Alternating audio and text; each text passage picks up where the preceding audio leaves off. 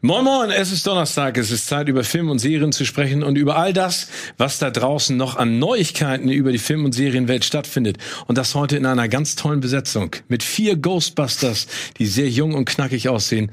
Eine Starbesetzung, nur bei Kino Plus.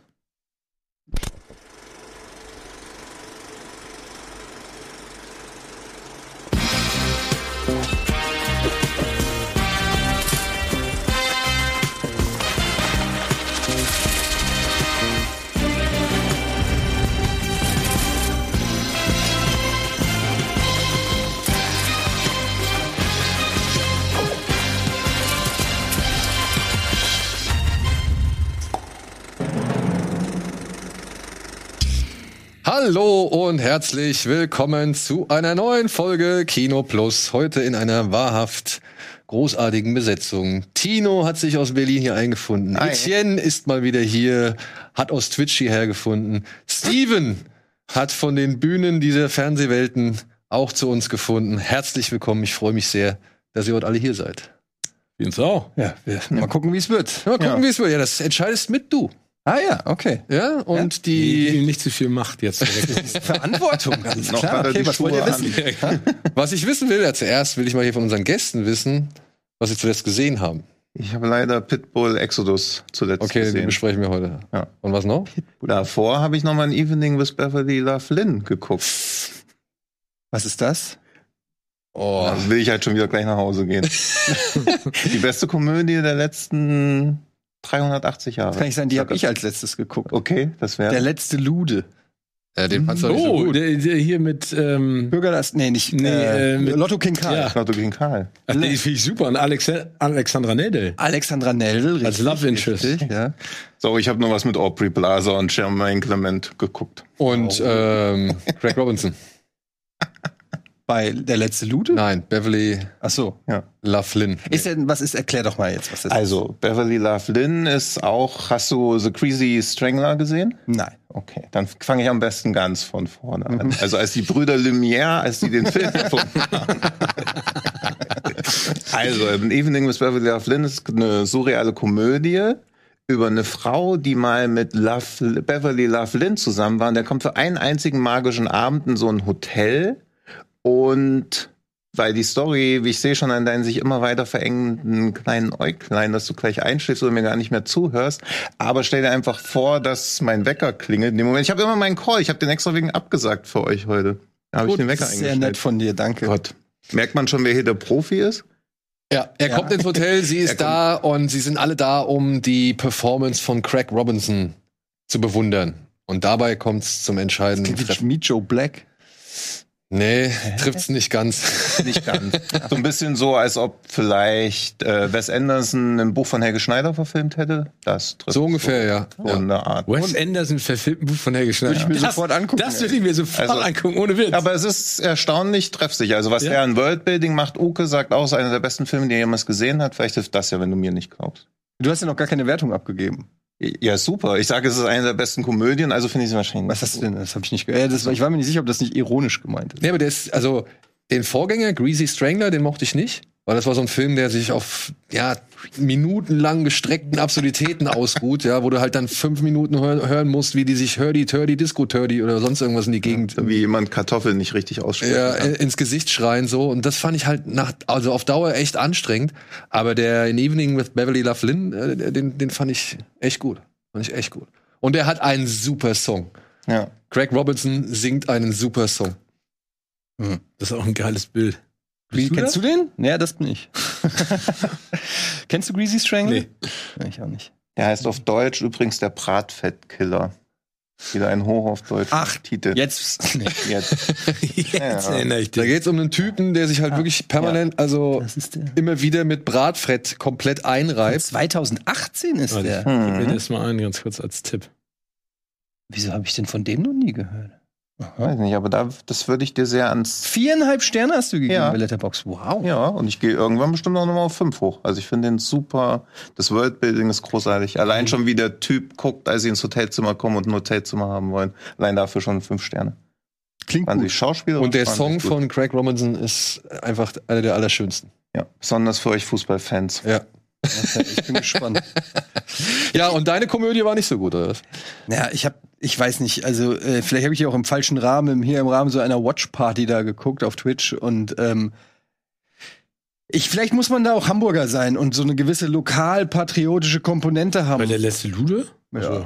Ich fand den, also ich weiß nicht, der ist ja ist auch schon von 2003 ist der, also der Humor hat mich so ein bisschen an so Sachen wie voll normal und so erinnert. Und da konnte ich was mit anfangen. Hab ich damals im Kino gesehen, beide. Oh, ich fand, ich fand den jetzt.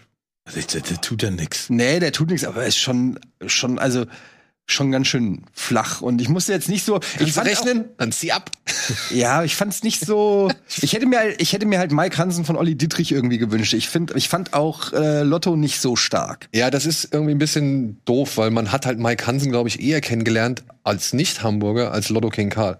Stimmt. Also ich muss, ich musste auch, äh, also ich habe auch immer gedacht, okay, das ist halt so ein Mike Hansen-Klon. Ja. Und, und ja, das ist wohl einfach dieser Luden-Humor. Ja, und, und ich fand es auch in Ordnung, aber mit Abbutze bin ich da deutlich besser klargekommen. Ja, also ich, äh, ich glaube, dass das halt ich so wenn du den jetzt guckst, ne, 20 Jahre nach dem, also hättest du ihn 2003 geguckt, ich war, war damals noch hier im Cinemax bei der Premiere, da lachst du halt drüber, ne, wenn du in einem Bierchen Ja, aber als trinkst, Hamburger. Cool, aber, wie bitte? Als Hamburger. Ja, aber, also Aber das ich kann das ich, schon ne? verstehen, dass 20 Jahre später, dass das nicht mehr 20 den Jahre später hat. auf dem Computerbildschirm irgendwie nebenbei läuft der Chat und so. Ist vielleicht, wenn du, genau, wenn du ein Bierchen im Kino, alle haben gute Laune, du sitzt in Hamburg irgendwie, dann ist das vielleicht auch noch mal was anderes. Ähm, so muss ich sagen, ja, war jetzt, also ich habe ihn jetzt gesehen, ich kann eine Checkliste machen. Ach, du hattest den vorher noch Ich gar hätte nicht. den noch nie gesehen. Ich finde, du lachst dann, wie du, du sagst, so Lokalpatriotismus, dann steht er da mit seinem Auto auf dem Kiez, ne, und dann steigt er aus, die ganze Szenerie, das findest du halt dann auch cool als Hamburger, aber ich glaube, ansonsten ist es auch schwer. Ja, aber auch einfach dieser, dieser Hamburger Schnack, so diese ganzen, äh, die halt reden und so. Ne? ich kann das Wie die Hamburger reden, findest du das nicht gut? Ja, pass mal auf, du Kasper, hier, Henne, Henne, Henne, Henne, Henne. Ich kann das nicht so, aber. Henne, Henne, Henne, Henne. Ja, ist halt so. Also so hört sich das für mich halt an. ähm, Städtefilme eh ganz schwieriges Genre. Also auch sowas wie Soul Kitchen oder auch Oh Boy, wo immer die Stadt so im Mittelpunkt steht. Ich finde, das schafft dann so absolute. Kitchen ist come on. Soul Kitchen, Soul Kitchen fand ich ich finde ich super. Okay, da wollte ich einmal hier ein bisschen billige Beistimmung abheischen, geht natürlich aber doch nach nicht hinten mit. Soul Kitchen. Soul Kitchen ist doch voll in Ordnung. Also der einzige Hamburg-Film, der mich als Nicht-Hamburger bewegt hat, war absolut die Giganten. Ja, der war auch gut. Ja, war super. Ne, hier Dings, äh, kurz und schmerzlos. Ja. Auch gut. Ja, wie gesagt, ich meine, ich. Bang Boom Bang? Nee. Nein. Aber Bang Boom Bang ist doch kein Hamburger Film. Nein, aber ist ja auch lokalpatriotisch, also Ja, lokal aber, also den finde ich ganz lustig, aber habe ich den Kultstatus auch noch nie ganz verstanden. Was hast du als letztes gesehen? Ich habe was Grauenhaftes gesehen. Und Oh. zwar ähm, eine Serie, die jetzt in der ARD bald startet, ein Hauch von Amerika. Ich kann nur sagen, don't do it. Ich hab, ich muss mir fünf Folgen von sechs angucken für die Filmgorillas. Ich habe die erste, hat mich schon so viel Kraft Als gekostet. Fiction, ja? Ja, es geht im Prinzip um das Nachkriegsdeutschland, also in den 50er Jahren. Es geht darum, es gibt äh, zwei Erzählstränge, die Amerikaner in einem fiktionalen, in einer fiktionalen Stadt im Süden äh, Deutschlands unterwegs in Kaltenstein, so nennt sich das, gibt es eine Bauernfamilie und die Familie des Bürgermeisters. Und äh, die Amerikaner annektieren dann ein großes Stück Land des äh, örtlichen Großbauern, um da ein Hospital drauf zu bauen. Und dann gibt's so die Bauerstochter verliebt sich dann in den schwarzen GI. Die Tochter des Bürgermeisters dreht durch, wird frivol, tanzt in einer amerikanischen Bar, wird vergewaltigt von einem äh, Lieutenant und äh, also jetzt mal ganz im Ernst, ne? Das ist so eine, darf ich das sagen? Ja, so das eine. Scheiße. Es hat mich, es hat Das ist eine deutsche Produktion? ja, eine deutsche Produktion. Es ist so ein, also es ist voller Klischees. Es ist, also ich glaube, die Schauspieler können noch nicht mal was dafür. Es ist einfach voller Klischees, äh, dramaturgisch stinkelangweilig. Und dann äh, geht's ja immer darum, dass diese Bauernsfamilie, Bauersfamilie kein Englisch spricht, aber sich das so selber beibringt und dann aber kommuniziert logischerweise mit der amerikanischen Armee. Und das ist, also das ist so schlimm. Das hat jetzt gar nichts damit zu tun, dass ich will, dass die gut Englisch sprechen, aber das ist kann aber es schon. Es tut mir leid, es ist einfach, es war wirklich, es war das absolute Grauen und ich habe es nicht verstanden. Und ich sag's auch ganz ehrlich, das verstehe ich nicht, dass dafür, ich verstehe es nicht. Hast du was Vergleichbares? So, Schlechtes? Ja, was man so vielleicht kennt. Also ich habe, weil, weil ich immer so ein bisschen zurückschrecke vor dieser Thematik, nicht weil es mich nicht interessiert, aber weil ich immer Angst habe davor, wie das fiktional historisch aufgebaut wird, meide ich sowas häufig. Ich, ich habe nichts vergleichbar Ja. Schlechtes. Das ist so, als wenn du so einen richtig schlechten Griechen isst, äh, beim schle richtig schlechten Griechen isst, eine Magenverstimmung kriegst und zusätzlich dann vielleicht noch pfeiferisches Drüsenfieber und ein enges Familienmitglied stirbt. Ja. So das. Wow. Das könnte so ein Zitat sein. Auf der Box hinten drauf. Wow. Okay, das, äh, Das- und, Das davon, ist nichts gegen griechisches Essen. und dann jetzt noch fünf Folgen davon. Das ist schon. Äh, Und, und hast du auch was Gutes gesehen noch? Ähm, dann habe ich mir, nachdem wir darüber gesprochen haben, habe ich mir gestern Abend Red Notice angeguckt, ne? Ah. Weil ich hatte von ganz vielen da äh, gehört, das äh, tust dir nicht an. Dann haben Daniel und Silke beide gesagt, der ist gar nicht so schlimm. Als Silke wir in dem Call waren vorgestern. ja, ja, Gestern. aber hat Silke das auch gesagt? Ja, Silke hat es auch gesagt. Und ich habe mir den angeguckt und der ist gar nicht so schlimm. Also, aber er ich ist hab, jetzt bei auch, mir sind da alle. Ich habe den noch nicht gesehen, aber bei mir gehen alle Alarmglocken hoch, wenn ich. Das wirkt so. Mittlerweile, ich finde, Netflix muss aufpassen, dass ein Netflix Original nicht für Trash steht. Ne? So wie früher. Teuren Trash. Ja, aber ist ja egal. Aber äh, früher so bei HBO-Serien hast du gesagt, oh, ist eine neue HBO-Serie. Da wusstest du gar nicht, was es ist, aber das war so ein, so ein Prädikat, wo du gedacht hast, okay, es ist eine HBO-Serie, die ist wahrscheinlich gut. Ob die meinen Geschmack trifft, sei noch mal dahingestellt. Aber und bei Netflix ist es bei mir mittlerweile umgekehrt. Wenn da drauf steht ein Netflix-Film, denke ich direkt, oh nein. Ich habe ich hab gar kein Interesse an Red Notice. Aber hast du den. Jay-Z-Western gesehen? wen? Den Jay-Z-Western? Nee, habe ich auch kein Interesse. Der ist aber gut. wie der Jay, sie, ist das der mit Idris Der Elba? Harte der Vorder. Äh, Da so, habe ja, ich, genau. aber- da hab ich aber auch negative Kritiken gelesen. Ja. Gucken wir an. Ja, finde ich auch, muss ich sagen. Und ich finde, also ich finde, du hast recht. Ich meine, auf der anderen Seite musst du dir überlegen, warum hat Netflix das gemacht? Sie holen sich den größten Star, den es momentan gibt. Zwei. Dann Ryan Reynolds, sagen wir, der- in den Top jetzt von Red- 5. Red Notice. Und dann holst du noch Gal Gadot. Du weißt ja, dass das Ding durch die Decke geht. Ja, ja, klar. Ne, da, da, da machst du, also, ich, den Trailer haben wir gesehen, hier haben wir den sogar Ja. gesehen, wo wir alle so gesagt haben, was ist das, ne? Und Aber das ist ja Film- Netflix. Ja, genau. Ne? Ich finde ja, den einzig richtig geilen Film war, das war der Extraction, den sie gemacht haben mit Chris Und Hemsworth. ja, den Martin Scorsese war halt zu lang, aber fand ich auch gut. Irishman. Irishman fand ich Oh, ja. nee. Ah, da haben wir schon mal drüber. Genau. aber, aber ich fand halt, ich finde halt bei, bei Netflix merkst du halt so, die sind ja auch alle immer super erfolgreich, diese Filme, zumindest nach eigenen Aussagen. Wie hieß dieser, wo der diese Explosion, dieser, wo er Superheldpillen nimmt oder was? Aua. Ja. Der war ja so grottenschlecht. Ja, und Der dann, war auch kein Hit, glaube ich. Nee, ja, richtig aber da hat war Jamie Foxx, Jamie? Foxx hat auf seiner Instagram-Seite gepostet, ja, erfolgreichster Netflix-Film aller Zeiten und so. aber das postet Bright, jedes von, ja, ich weiß, das meine ich ja. Bright von Will Smith, auch Grottenfilm, äh, auch mega erfolgreich, kommt sogar wahrscheinlich eine Fortsetzung.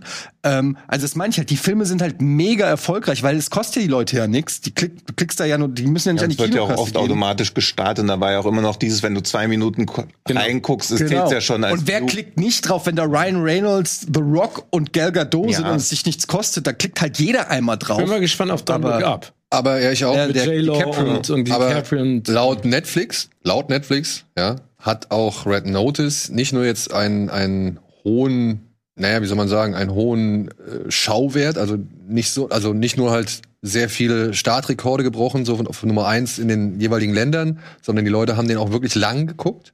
Wohl, da ist die Durchschnittsdauer auch extrem lang, haben sie jetzt äh, preisgegeben. Und was äh, The Rock, glaube ich, auch äh, noch mitgepostet hat, war, dass diese Daumen hoch, Daumen runter Bewertung halt bei dem Film ziemlich äh, häufig stattgefunden hat. Ja, ich sag, sag's nur. Und das, das wäre mit 92% Daumen hoch irgendwie. ist der Beweis. Nee, ich sage Gut, nur, aber das ist ja bei was, worauf sie sich stützen und was sie Ich sagen. weiß, aber dass die erfolgreich sind, das bezweifle ich auch gar nicht. Nur äh, für mich ist mittlerweile so, wenn er selbst bei diesem, ich bin ja ein riesen DiCaprio-Fan und freue mich auf diesen Film irgendwie, aber ich habe neulich erst mitgekriegt, dass das eine Netflix-Produktion ist und war direkt so, och.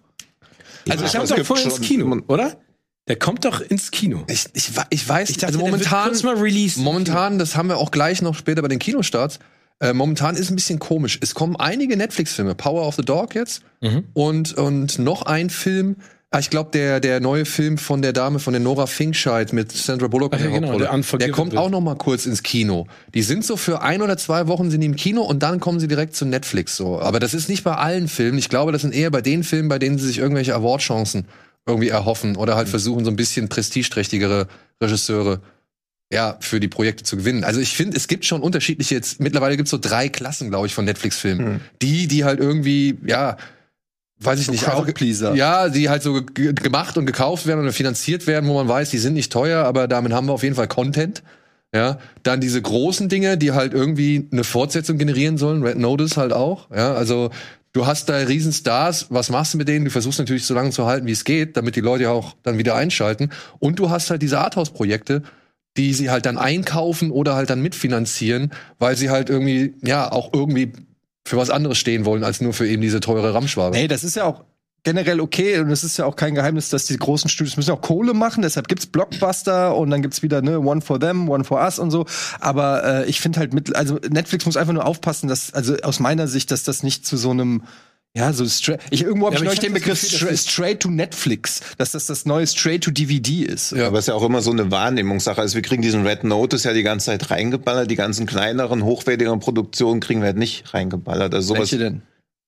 Ja, eben. Man kriegt sie halt nicht reingeballert, ja, aber du suchst sie dir ja auch nicht aktiv oder so. Ja, also okay, auch sowas wie zum Beispiel Doktor ist so eine indische Netflix-Produktion, die halt irgendwie jetzt eine 8,3 auf IMDb hat bei 100.000 Stimmen oder so. Kriegst aber natürlich nicht rein, weil sie erstmal nicht in Deutschland und Europa ausgespielt werden. Wir werden jetzt halt mit Red Notice gefoltert. Ja, das stimmt. Also- Also, ich glaube, das Problem ist, das haben die auch mal gesagt, dass Netflix ja versucht, auch so eine Art Vollprogramm zu werden, ne? Mhm. Sich ja auch unter den Streamern eher so nicht in der Trash-Ecke sehen, das ist, glaube ich, zu böse, aber die wollen halt Masse, Mhm.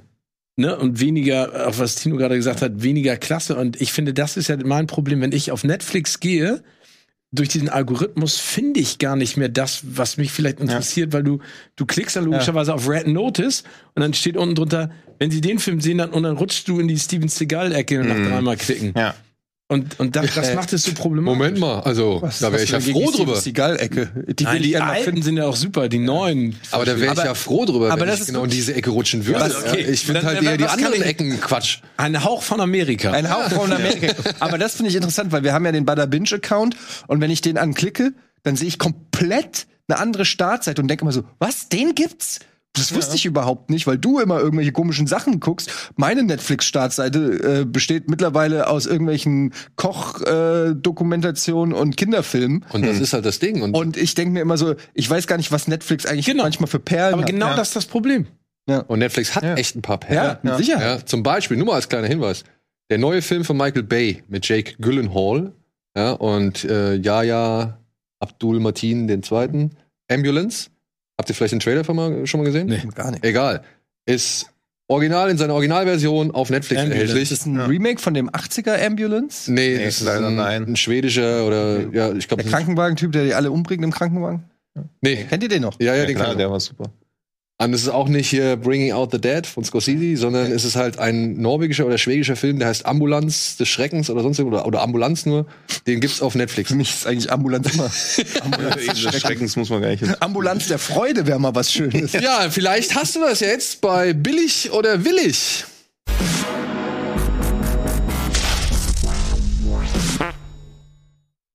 So, liebe Freunde, ich weiß nicht, ob ihr ihn gesehen habt schon. Ich habe ihn noch nicht gesehen.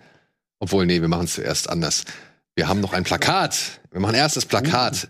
Gestern kam es raus. Ui. Und ich bin nicht ganz sicher, wie unser Kollege André Hecker geschrieben hat. Not sure if Matrix oder Fashion Week. Und ich muss ihm da irgendwo recht geben, ja.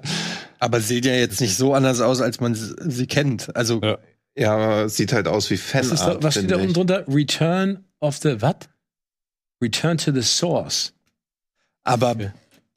Ich, aber was ist genau konkret der Vorwurf? Ich meine, es ist Neo, es ist Trinity, es ist ein Fake Morpheus. Es ist Young Morpheus, oder?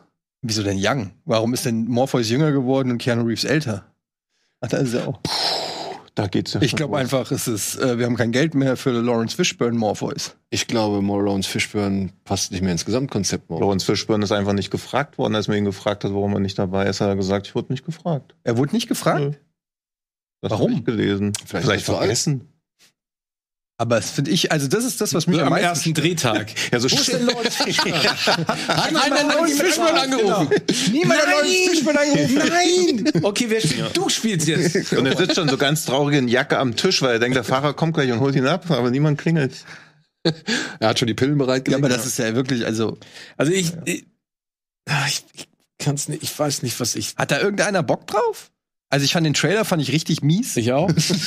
also ich meine, ich fand auch, ich, Teil 2 und 3 sind ja nun auch nicht.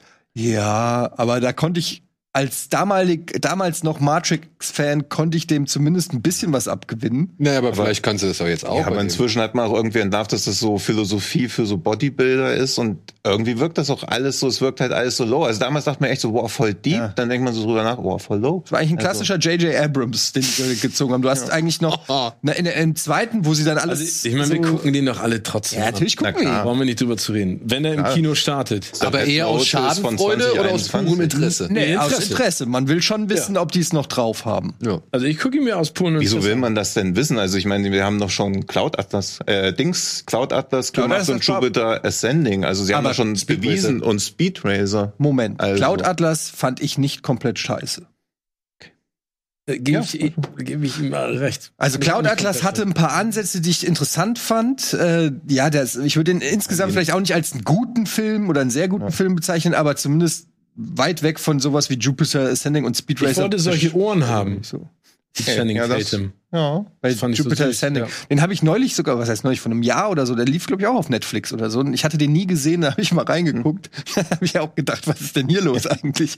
Also so nach, weiß ich, halben Stunde habe ich dann aber auch. Das Ich weiß auch nicht, was sie Freddy äh, Redmayne, was sie dem gesagt haben, was er da machen soll.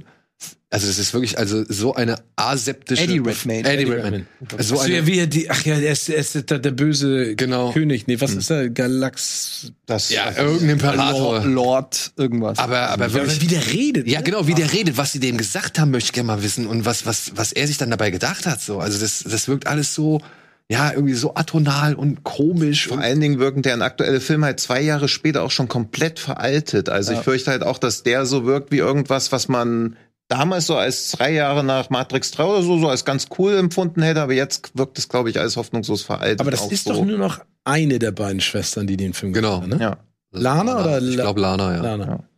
Ich finde halt, es, man merkt halt bei Matrix immer dieses Erbe. Damals Matrix 1 war revolutionär, hat das Actionkino wirklich auf ein neues Level gehoben, meiner Meinung nach. Ich weiß noch, wie geflasht ich war nach diesem Film. Da fand ich einfach alles geil. Und dann haben die immer, sind die diesem Erfolg hinterhergehechelt. Man hat dann bei zwei und drei auch immer erwartet, dass sie das noch toppen. Und das kon du konntest es weder inhaltlich noch von Effekten oder von Action-Szenen her groß toppen.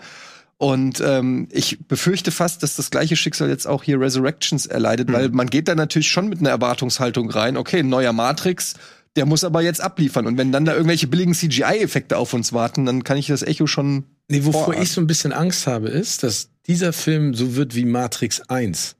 Weißt du, was ich meine? Dass die es im Prinzip einfach, wie alt ist der erste? 20 Jahre? 99, ja. Ja. War ein bisschen Ja, 25, 25 Jahre. Ne?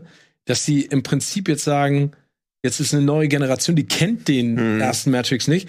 Wir machen das einfach im Prinzip, und so sieht der Trailer ja, Ja. in einigen Sequenzen aus, dass du sagst so, da ist ja nichts Neues. Ich habe auch gar nicht die Erwartung. Ich habe nur Angst davor, dass sie einfach sagen, wir machen das von damals noch mal so ein bisschen anders. Und das fände ich schade. Das wäre klassischer Hollywood-Standard. Aber wahrscheinlich wird's wirklich, dass sie dann wieder so was Mindblowing-mäßiges machen wollen, aber es funktioniert dann wahrscheinlich einfach nicht mehr, weil sich ja die Zeit auch geändert hat. Also wir haben das ja irgendwie bei Angel hat, immer wo man am Ende so denkt, Louis Cypher ist Lucifer.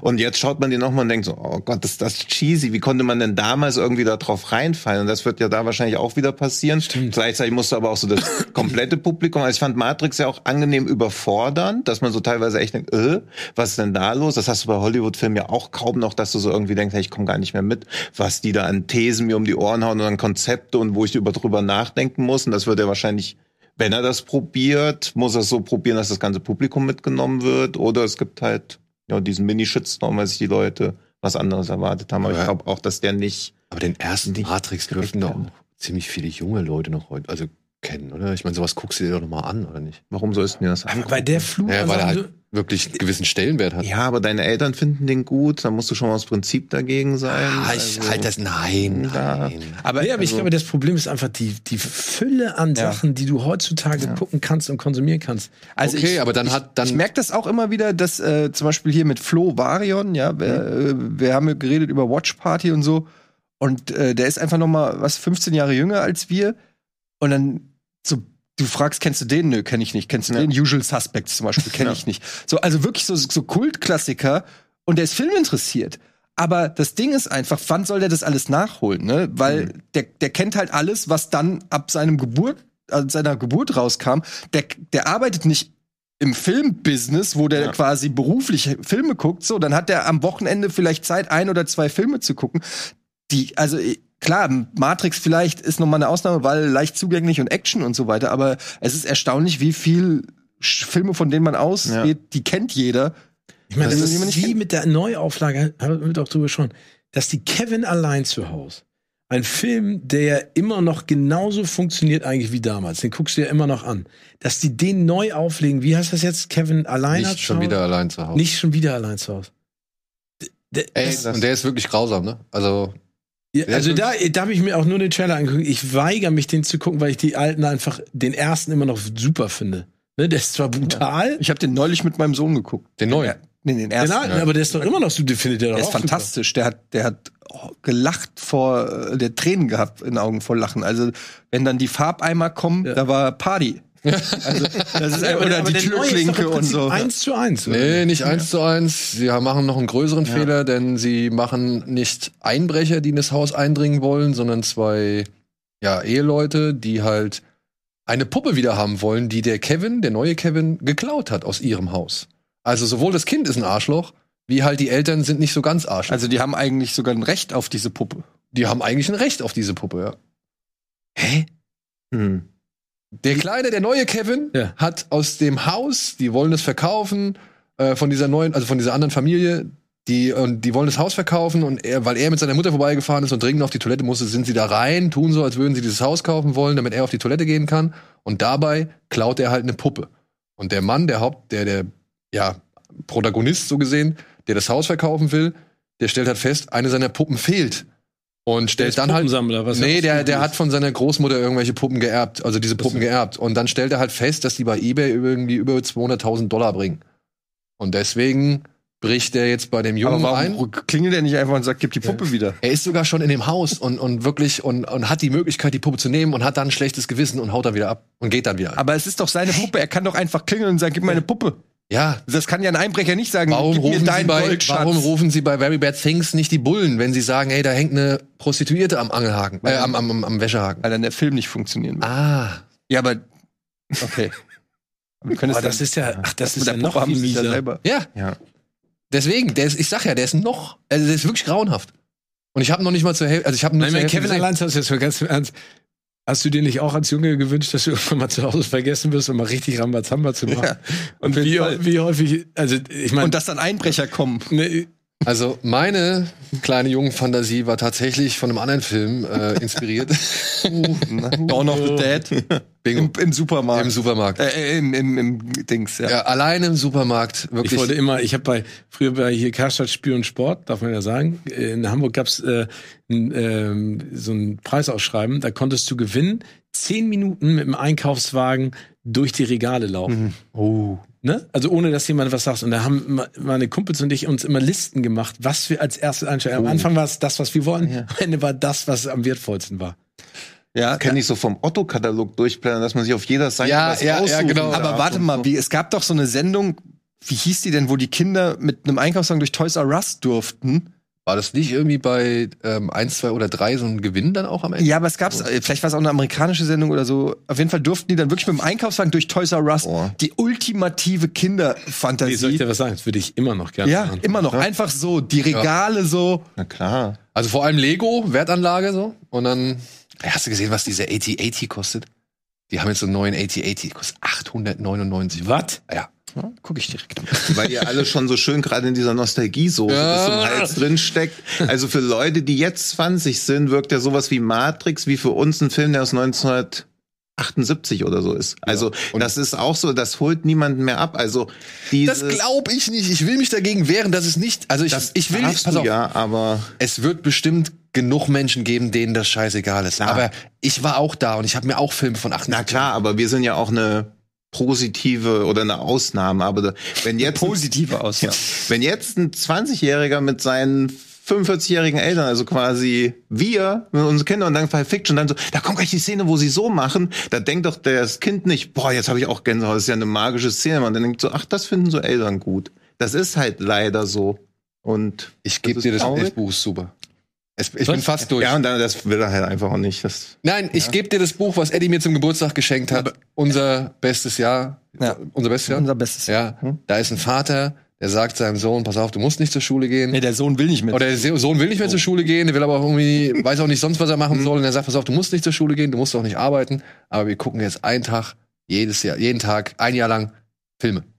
Und er zeigt ihm alles. Sie küssten und sie schlugen ihn, letzte Tango in Paris, der Pate, ähm, Showgirls. Und der Film, äh, Ki- das Kind ist fünf, oder was? 19. Achso. Achso. ich dachte auch gerade, ich hatte denselben Gedanken wie du. Gutes Wenn die Angebot. mal zur Schule gehen, fünf Jahre alt. Der Pate. Schatz, ich hab, Apocalypse was hältst du davon? Du Now. gehst nicht mehr in die Schule, du spielst einfach nur noch Minecraft für den Rest deines Lebens. Also ich habe, als ich 17 war, Wild at Heart mit meiner Mutter geguckt und dieses, wo Willem IV zehn Minuten lang ficken, ficken, ficken, ficken, ficken in das Ohr sagt, bis sie anfängt zu heulen, ist immer noch einer der unangenehmsten Momente in meinem Leben. Deswegen finde ich das mit der Wie alt letzte Tango da? 17. Der letzte Tango in Paris, gucken mit dem eigenen Sohn. Schwierig. Ah, man kann doch, kann man doch diskutieren. Ich habe mit, ich hab mit meiner Mutter Jerks geguckt. Ich bin für alles gewappnet. Siehste. Das, das war unangenehm. Okay, gut, gut, gut. Schöne Bist du für alles gewappnet, ja? Okay, was, was hast du? Auch für den neuen Spider-Man-Trailer? Ja, komm. Na klar. Das ist doch der mit den vielen Spider-Man. Ja, das weiß man doch nicht so. Das genau. Multiverse. Das weiß Na man. klar. Na klar, ich weiß es auch. einer sogar rausgeschnitten, habe ich auf. Seit Ja, das habe ich auch gesehen. wurde, Dann ist wieder True Motion an. hatte ich ey. nur eine Woche, in der sich mein Leben normal angefühlt hat.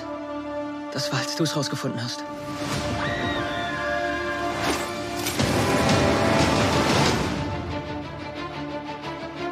Als du den Zauberspruch verpfuscht hast, mit dem alle vergessen sollten, dass Peter Parker Spider-Man ist. Bekamen wir ein paar Besucher. Aus jedem Universum.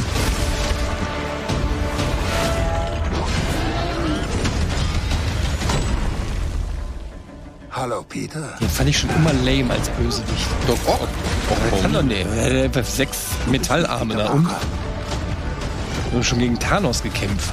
Entschuldigung, wie war nochmal Ihr Name? Dr. Otto Octavius. Warten Sie, nein, ohne Witz, wie heißen Sie wirklich? Da draußen sind noch andere. Wir müssen sie zurückschicken. Also, Scooby-Doo, sie zurück! Wissen Sie, das ist eigentlich alles Ihr Chaos. Ich kenne selbst ein paar Zauberworte, angefangen mit dem Wort Bitte. Bitte, Scooby-Doo, sie zurück. Warum, warum sie Du jetzt? fliegst hinaus in die Dunkelheit, um Geister zu bekämpfen. Was meinen Sie? Sie sterben alle im Kampf gegen Spider-Man. Das ist ihr Schicksal. Es tut mir leid, Kleiner. Ja, mir auch. Wer? Nicht.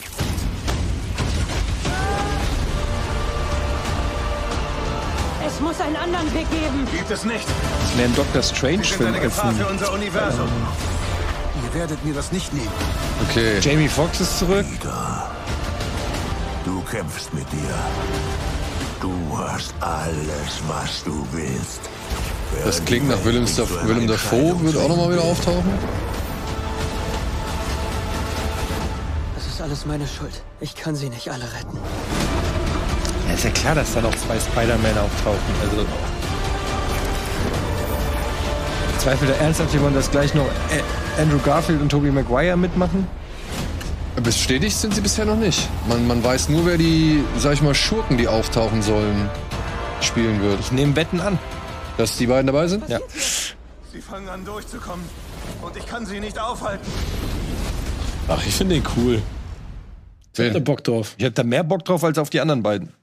Aber auf den zweiten, sagen wir, den ersten fand ich ja ganz okay. Ja, ich befürchte halt, sie machen genau den Fehler, den Sam Raimi damals auch mit dem dritten Spider-Man von ihm Too much. Das, äh, gemacht hat. Too much. Also wenn ich das schon wieder sehe da mit dem, mit diesem Riesenkopf bei dem E-Werk oder was das ist und die Szene, wo du meinst, da Ja. hätten sie Leute rausgeschmissen, weil das ist ja unten wohl der Lizard, wenn ich das richtig gesehen Mhm. habe. Und der springt ja irgendwie, von der Perspektive her springt er ja nicht in Spider-Mans Richtung, der springt ja auf irgendjemand anderen zu oder er greift ja irgendjemand anderen an, aber nicht den Spider-Man, den man da in dem Bild zu sehen sieht. Stimmt, weil er Ja, tiefer ja. war, ne? Er ist tiefer. Und ja, vielleicht haben sie da jemanden rausgeschnitten. Pff, du, keine Ahnung, ich bin gespannt. Ich habe nur halt wirklich die Angst, dass es am Ende wieder ah, bam, bam, bam, nur CGI-Geklumpe ohne Ende ist. Marvel-Film. Aber was will man denn sonst? Also, Aber hinzu kommt, es ist ja nicht nur Marvel. Es ist ja auch Sony. Und naja. Naja. Also da habe ich auf jeden Fall mehr Bock drauf als auf Matrix. ja? Ja.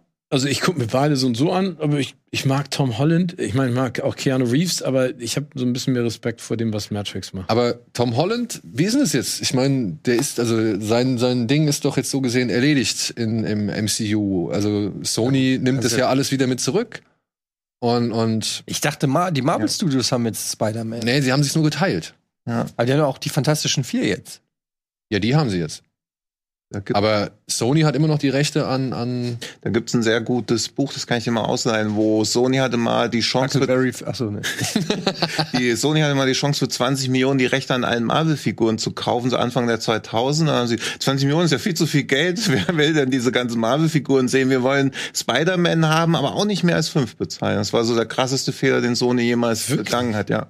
Neben der ganzen Handhabung der Bond. Die Bond-Rechte auch, wo sie irgendwie gesagt haben, wir zahlen 50 Prozent der Produktionskosten, kriegen aber nur 25% Und Prozent. wer hatte die Rechte dann von ah, die, Irgend so ein dubioser Typ, der auch aus diesem Menahem, Golan, Globus, Die kennen Leute. ja, die kennen Leute. die hatten die Rechte an allen Marvel-Figuren. Nicht an allen, aber zumindest hatten sie angefangen, die Lizenzen, glaube ich, zu kaufen. Ich meine, es war auch Anfang der 2000, also da sind 20 Millionen vielleicht wirklich viel Geld, aber so aus heutiger Sicht war es der größte Fehler, den Sony halt machen konnte, weil sie damals dachten, Franchises bringt's nicht. Wir haben ja Will Smith und so.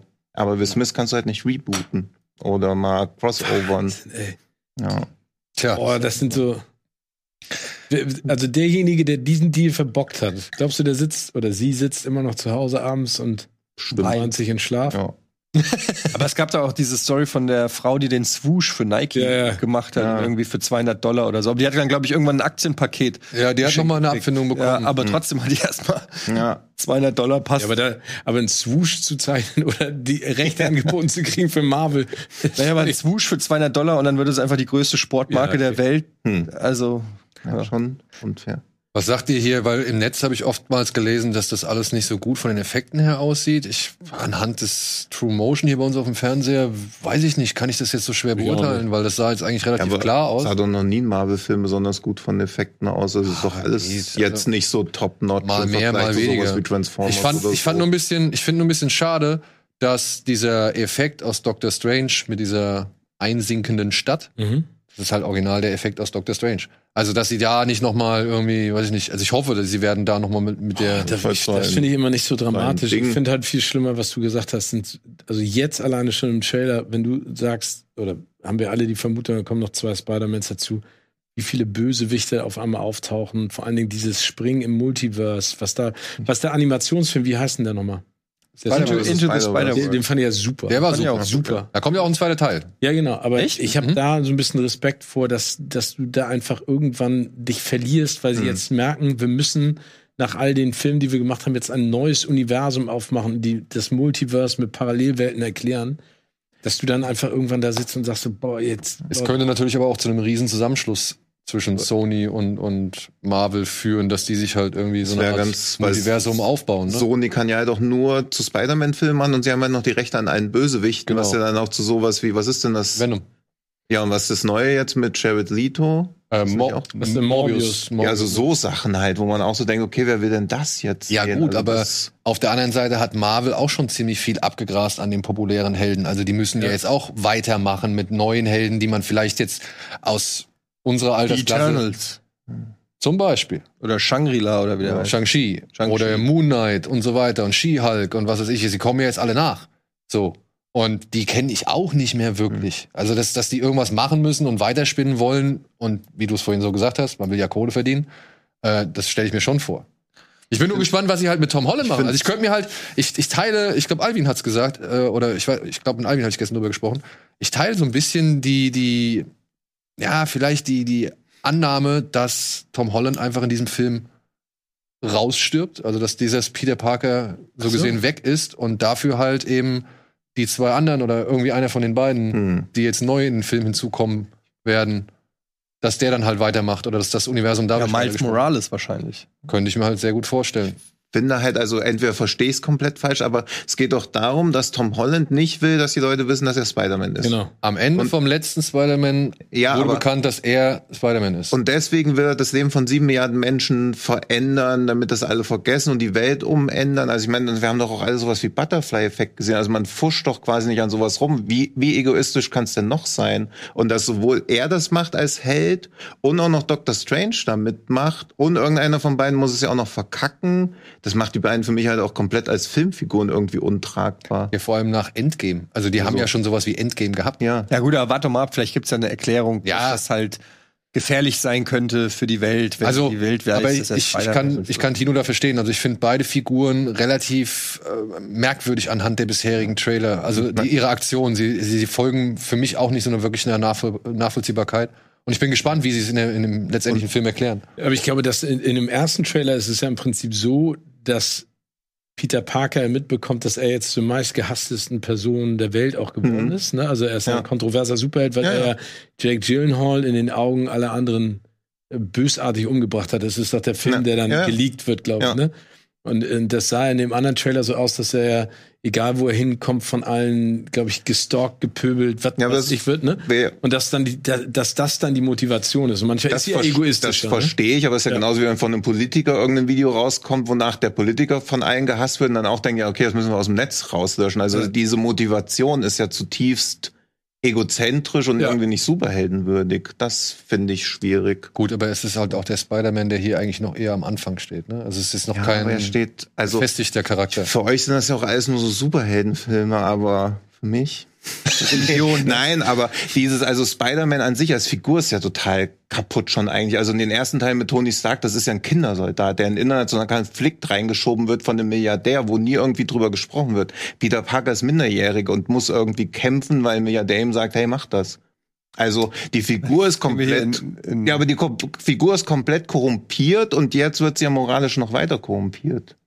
Das Okay. muss man ja halt auch mal irgendwie in dieser einfach Spider-Man Lesart. für alle Zeiten für mich kaputt gemacht. Deswegen für mich no way, homie. Ja, aber, aber vielleicht besteht ja jetzt durch das Multiverse die Gelegenheit, neuen Spider-Man zu kreieren. Ja, man kann ja immer neu Oder? rebooten jetzt eigentlich immer. James Bond taucht auf einmal im Multiverse auf. Das aber welcher? Alle. Tja, Das Auch nochmal fünf James Bond und alle Bösewichte auch nochmal. Ja, kannst du im Ja. Multiverse machen. Ja. Ah, nee, aber es, äh, die Rechte sind ja nicht, nicht mehr bei Sony, sondern sind ja bei Amazon. aber so ein James Bond Multiverse. Das Aber da bin ich mal gespannt, ob die dieses Multiverse jetzt nur nutzen innerhalb von Spider-Man und Marvel oder ob dann da wirklich auch, was weiß ich, die Gremlins plötzlich durchtanzen oder sowas. also sowas Man wie, in Black und Ghostbusters wollen Ja, sie auch so- schon mal ja. kreuzen. oder bei Free Guy am Ende, wo alle Disney Brands mal kurz zusammengewürfelt werden. Also Ja. da gibt's schon bestimmt viele. Also sowas wie Freddy vs. Jason sind ja auch schon so frühe Multiverse-Ansätze eigentlich. Crossover. Crossover. Ja, aber im Prinzip Gab ist ja ein Multiverse Comic. ja einfach nur ein elaboriertes Es gab ja noch einen Crossover. Comic mit Ash dann noch dazu. Ja. Das eigentlich mal, ein der eigentlich mal ein Film werden sollte. Was ist So. Robocop vs. Terminator? Da gibt's auch, auch einen Comic. Das wäre auch geil. Und Terminator und Predator, glaube ich. Und Kramer versus Kramer.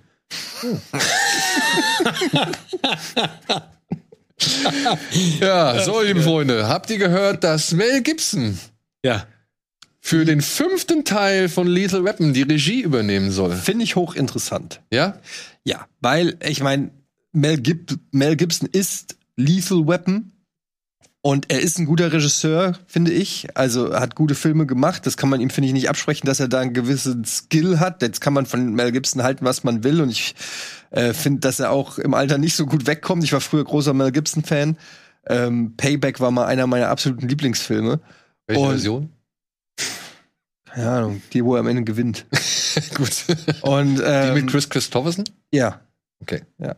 Und ähm, deshalb finde ich das schon eine interessante Herangehensweise, weil irgendwie denke ich mir, da ist genug Herzblut von ihm dabei, dafür zu sorgen, dass das äh, in die richtige Richtung geht. Aber natürlich bleibt so ein bisschen Restzweifel, ist der verrückt oder ist der noch ein normaler Typ, der äh, einfach normale Filme drehen kann? Ja, aber die Geschichte ist doch, glaube ich, auch so, wie hieß der ähm, Scott Root? Nee, wer war das denn? Wer hat denn die, diese Weapon-Filme gemacht? Richard, Richard Donner. Ja, Richard Donner.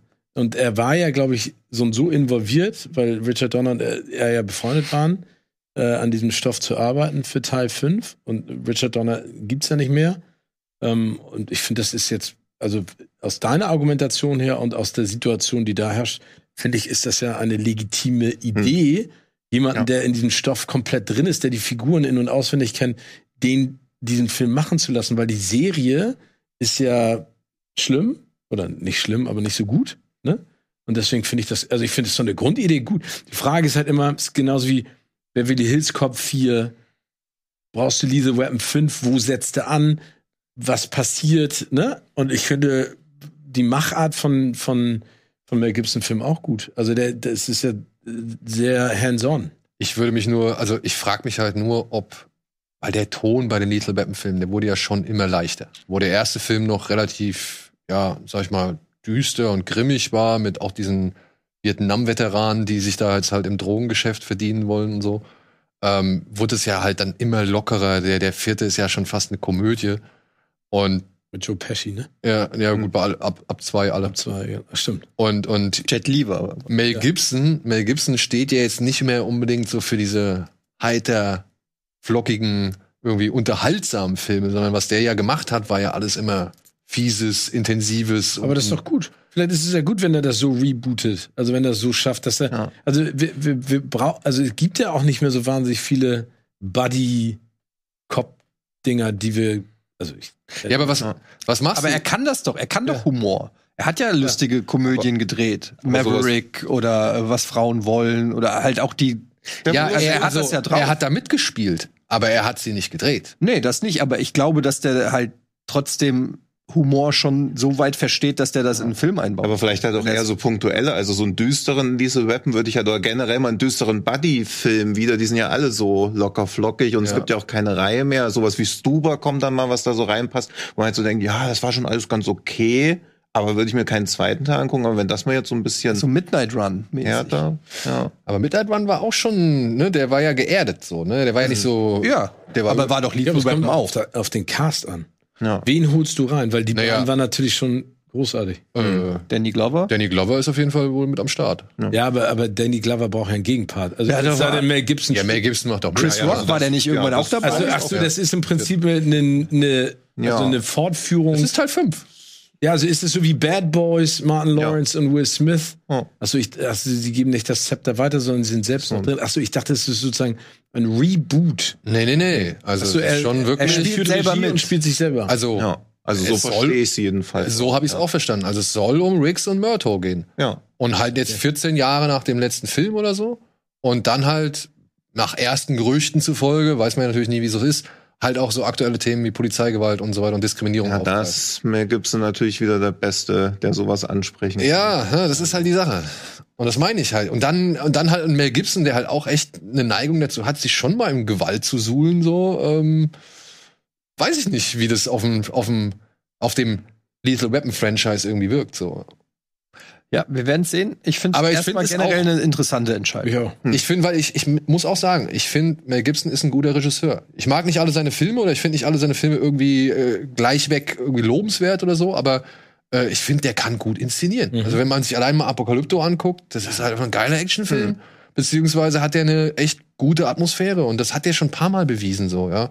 Ich bin halt gespannt, ob die Grimmigkeit so ein bisschen mehr zum Tragen kommt als dem Ob für so einen Film überhaupt ein hohes Budget gibt. Das heißt jetzt auch nicht so, als ob jemand für Lise, auf Lise Weapon 5 Ja, er sagte, und hier muss man vielleicht noch irgendwie dazu sagen, diese News kam über die Sun. Ja, aber die Sun hat von einem Event berichtet, wo er ein Evening with Mel Gibson hieß das Ding, glaube ich so. Da hat er halt geredet und mit so einer Dame irgendwie ein Interview geführt. Und in diesem Interview wurde er halt gefragt. Und da hat er gesagt, er wird die Regie übernehmen, weil das schon der Wunsch von Richard Donner war, der das einmal schon zu ihm gesagt hat, aber dann später halt auch kurz vor seinem Tod sowohl der Frau als auch mehreren, weiß ich nicht, Leuten vom Studio und sonst irgendwo oder Vertrauten, dass Mel Gibson, wenn er mal abtreten sollte, die Regie übernehmen soll. Und dann hat aber auch, oder dann wurde auch irgendwie noch gesagt, dass das wohl für HBO Max auf jeden Fall. Stimmt, das habe ich auch gelesen, wird. dass es für einen Streamer ist, ne? Ja, also dann ist halt die Frage, kriegt dieser Film, aber waren die anderen so teuer? Also brauchten die so viel Budget? Ich meine, Also spektakulär war die Action nicht, die Ja, waren also- eher immer so, So was du gesagt hast, die war immer ein Punktuell auf die Schnauze ja. hauen, ne? ja, Deswegen. Also ich meine, alleine, wenn du dir mal überlegst, welch, ich weiß gar nicht, welcher Teil das ist, wo er sich mit, ähm, wie heißt denn der nochmal, wo die sich im Garten prügeln. wo sie nach Hause fahren, weil die Tochter entführt ist. Danny Ach so, der erste ist das. Das ist der erste. Ja. Und dann sagt er doch, wir regeln das unter Männern. Und dann steht die ganze Polizei drum und die hauen sich richtig zehn Minuten auf die Schnauze. Ne? Wo du auch sagst, das ist ja im Kontext, was du heute zeigst, eigentlich auch völlig absurd. Aber Aber das fand ich halt auch gut, dieses Punktuelle. Also so im vierten, wo du am Anfang diesen verrückt gewordenen Flammenwerfer-Typen hast, sowas reicht ja irgendwie so. Also diese schönen, spektakulären Eingangsszenen und danach wird's halt so mehr grounded. Das finde ich immer eigentlich ganz ich schön. meine, gut, im dritten, ich glaube im dritten war Wird das haben sie, da haben sie Ja. ja zwei Häuser erstmal in die Luft gejagt. Ja, und da war eben, die, ja. die Sprengung am Ende, nach dem Abspann, Mhm. war, glaube ich, die größte Sprengung oder Filmexplosion bis dahin. Ja. Also, äh, das- von Jet Li war das In dieser Bauruine oder was? ja, genau. Ja. Mit Jet Li ist auch witzig, wenn er da steht und Jet Li, ne, und der sieht es immer gar nicht kommen. Aber das war so geil, wie Jet Li die Knarre aufhebt und gleichzeitig oben dann so. Ja, und halt auch noch und halt auch noch diese Knarre halt so in Einzelteile zerlegt und und sie dann später stehen. Hast du gesehen, was er mit meiner Waffe gemacht hat? Kannst du mir erklären, wie er das gemacht hat?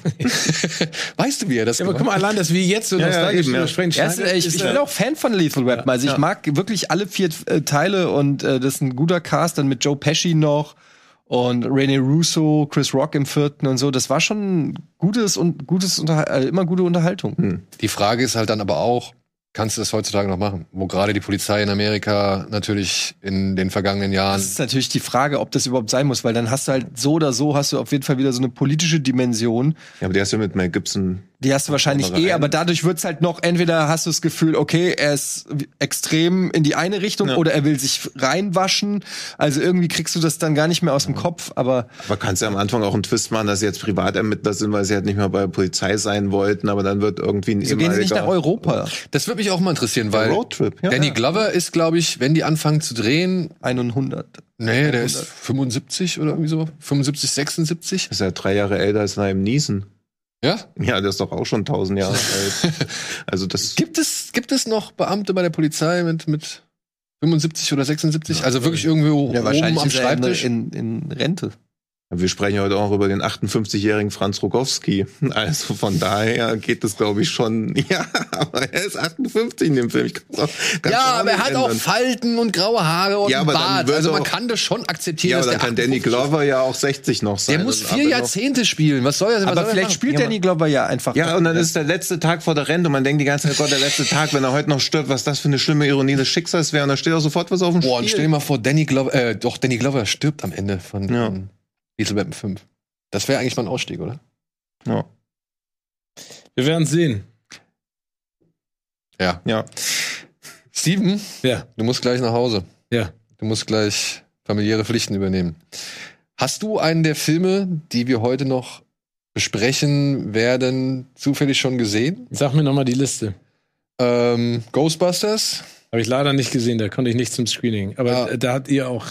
Kon Aber bei den Filmen, doof, ne? Nicht, ja, Also ich nicht, aber nicht so Nee, gut nicht, wie. ich fand ihn nicht doof, aber ich fand ihn auch nicht äh, geil. Äh, Power of the Dog? Wahrscheinlich auch Nee. nicht. Äh, mein Sohn? nee, Große Freiheit? nee, Pitbull? nee. JFK Revisited. Nee, habe ich auch nicht gesehen. Ich habe, Okay. glaube ich, gar keinen gesehen. Ja, dann kann ich mit dir gehen. Also ich habe nämlich auch keinen gesehen. Äh, Ghostbusters hast du gesehen. Ghostbusters. Iron Mask hast du gesehen. Ja. Ach, das ist doch der äh, äh, hier Arnold Schwarzenegger. Genau. Ähm, Jackie äh, Chan. Jackie Chan, ja. Und der letzte Film von Rutger Hauer. Ah, ist Oder? es? Ja, müsste der letzte Okay. chronologisch gesehen. Den hast du gesehen. den habe ich gesehen. Der wird heute bei Streaming vorgestellt. Wie fandst du den? Ja, also. Ich meine, also der, der wirbt ja mit Arnold Schwarzenegger, ne? Das ist jetzt, ja- ich musste mir die noch mal kurz ins Gedächtnis rufen. Ach, das ist nett, also die beiden zu sehen, wenn sie sich da. Ich meine, ich habe das Gefühl, Arnold Schwarzenegger war auf dem Kölner Karneval und veräppelt Ja, sich selber. er sieht halt echt so aus, als ob er so Oder? absolut. Ja, ja, also, also auch mit dem Bart und auch die Farben. Ja, also ich- Irgendwo von der Karnevalskarte kommt. Das kann man sich angucken. Ich finde, das ist jetzt ein harmloser, netter Film für einen Sonntagnachmittag, wenn du Ja. Langeweile hast und im Lockdown sitzt. Ja. Ne? Also mehr ist es nicht, oder? Oder mehr also, ist es nicht. Die erste Ich- Staffel hat einen Hauch von Amerika schon weggebinged. China-Produktion, okay. Nein, also ich fand den, fand, ich fand den, ich fand ihn gut. Wir haben da, haben wir nicht beide drüber Nee, geredet? wir beide nicht. Ich glaube, du hast mit Ann drüber geredet. Mit Anna habe ich drüber geredet. Aber ich habe also den das Trailer mal gesehen davon, glaube ich. Also ich, das steht nicht auf einer Liste und ich würde jetzt, wenn mich jemand fragt, soll ich mir den angucken, sage ich, es gibt zehn andere Filme, die du dir angucken Hm. solltest und wenn du noch Zeit hast, dann guck dir den auch noch an. Ja. Ja. Gut, dann würde ich sagen, gehen wir jetzt gleich mal in die Kinostarts, aber vorher verabschieden wir unseren geschätzten Kollegen. Es war mir ein Fest mit euch. Ja, vielen Dank, dass du da warst, aber wir sehen uns ja bald wieder. Ne? Ja, genau. Also wir, haben ja noch zwei, Dates. zwei Dates im Dezember. Genau. Dementsprechend, und ihr wisst, was es bedeutet, wenn Steve im Dezember hier auftaucht. Machen wir wieder eine Jahresabschluss-Dingens. Natürlich. Ja, da gibt's, da gibt's viel zu besprechen. Aber was ich letztens gemacht habe, wir mussten das ja auch mal eine Liste der Serien und Filme, die wir am besten fanden dieses Jahr. Und dann habe ich das eingegeben bei Google und dann kam nix bei Januar, Februar, März und April, Mai. Und dann habe ich wieder geguckt bei Google. Dachte, das kann doch nicht sein. Bis mir dann wieder einfiel, waren auch gar keine Kinos auf, gab ja gar keine Filmstarts im Kino. Ja. Und das ist echt hardcore gewesen, Aber, irgendwie, ne? aber wir machen nicht nur Film, also nicht nur Kinostarts, sondern generell Filme 2000. Ja, aber wir müssen es diesmal ein bisschen mehr eingrenzen. Ja. Wir haben beim letzten Mal ein bisschen Kritik äh, ein, uns einhageln müssen. An der oder- Kritik mag ich nicht. Siehste? Und deswegen Das müssen ist wir auch es, nur für Liebe, ne? Ja. deswegen müssen wir es begrenzen auf Filme. Ich bin einer, der über Lob funktioniert. Siehst du? 2021 des und 2020 maximal. Soll ich Ja, beim Basketball 2021 und 2020. Naja, also am besten ist es, wenn du deine Lieblingsfilme aus dem Jahr 2021. Achso, was hatten wir denn letzten Mal? Das letzte Letztes Mal haben wir halt gesagt, die Filme, die man halt zum ersten Mal in diesem Jahr gesehen hat. Aber das waren halt auch wirklich ein paar alte Filme dabei. Und dann Citizen Kane, zum Beispiel. Ja. mein Film 2021. ja, aber es ist nie zu spät, Dinge wieder zu entdecken. Oder beziehungsweise neu zu entdecken. Nein, aber wir müssen es dieses Mal, glaube ich, schon beschränken. Maximal ein Film aus dem Jahr 2020. Okay. Ja? Weil, wie du schon sagst, Anfang des Jahres gab es ja noch nicht so viel. So, sage ich Tschüss. Tschüss. Tschüss. Tschüss. Und hier sind die Kinostarts der Woche.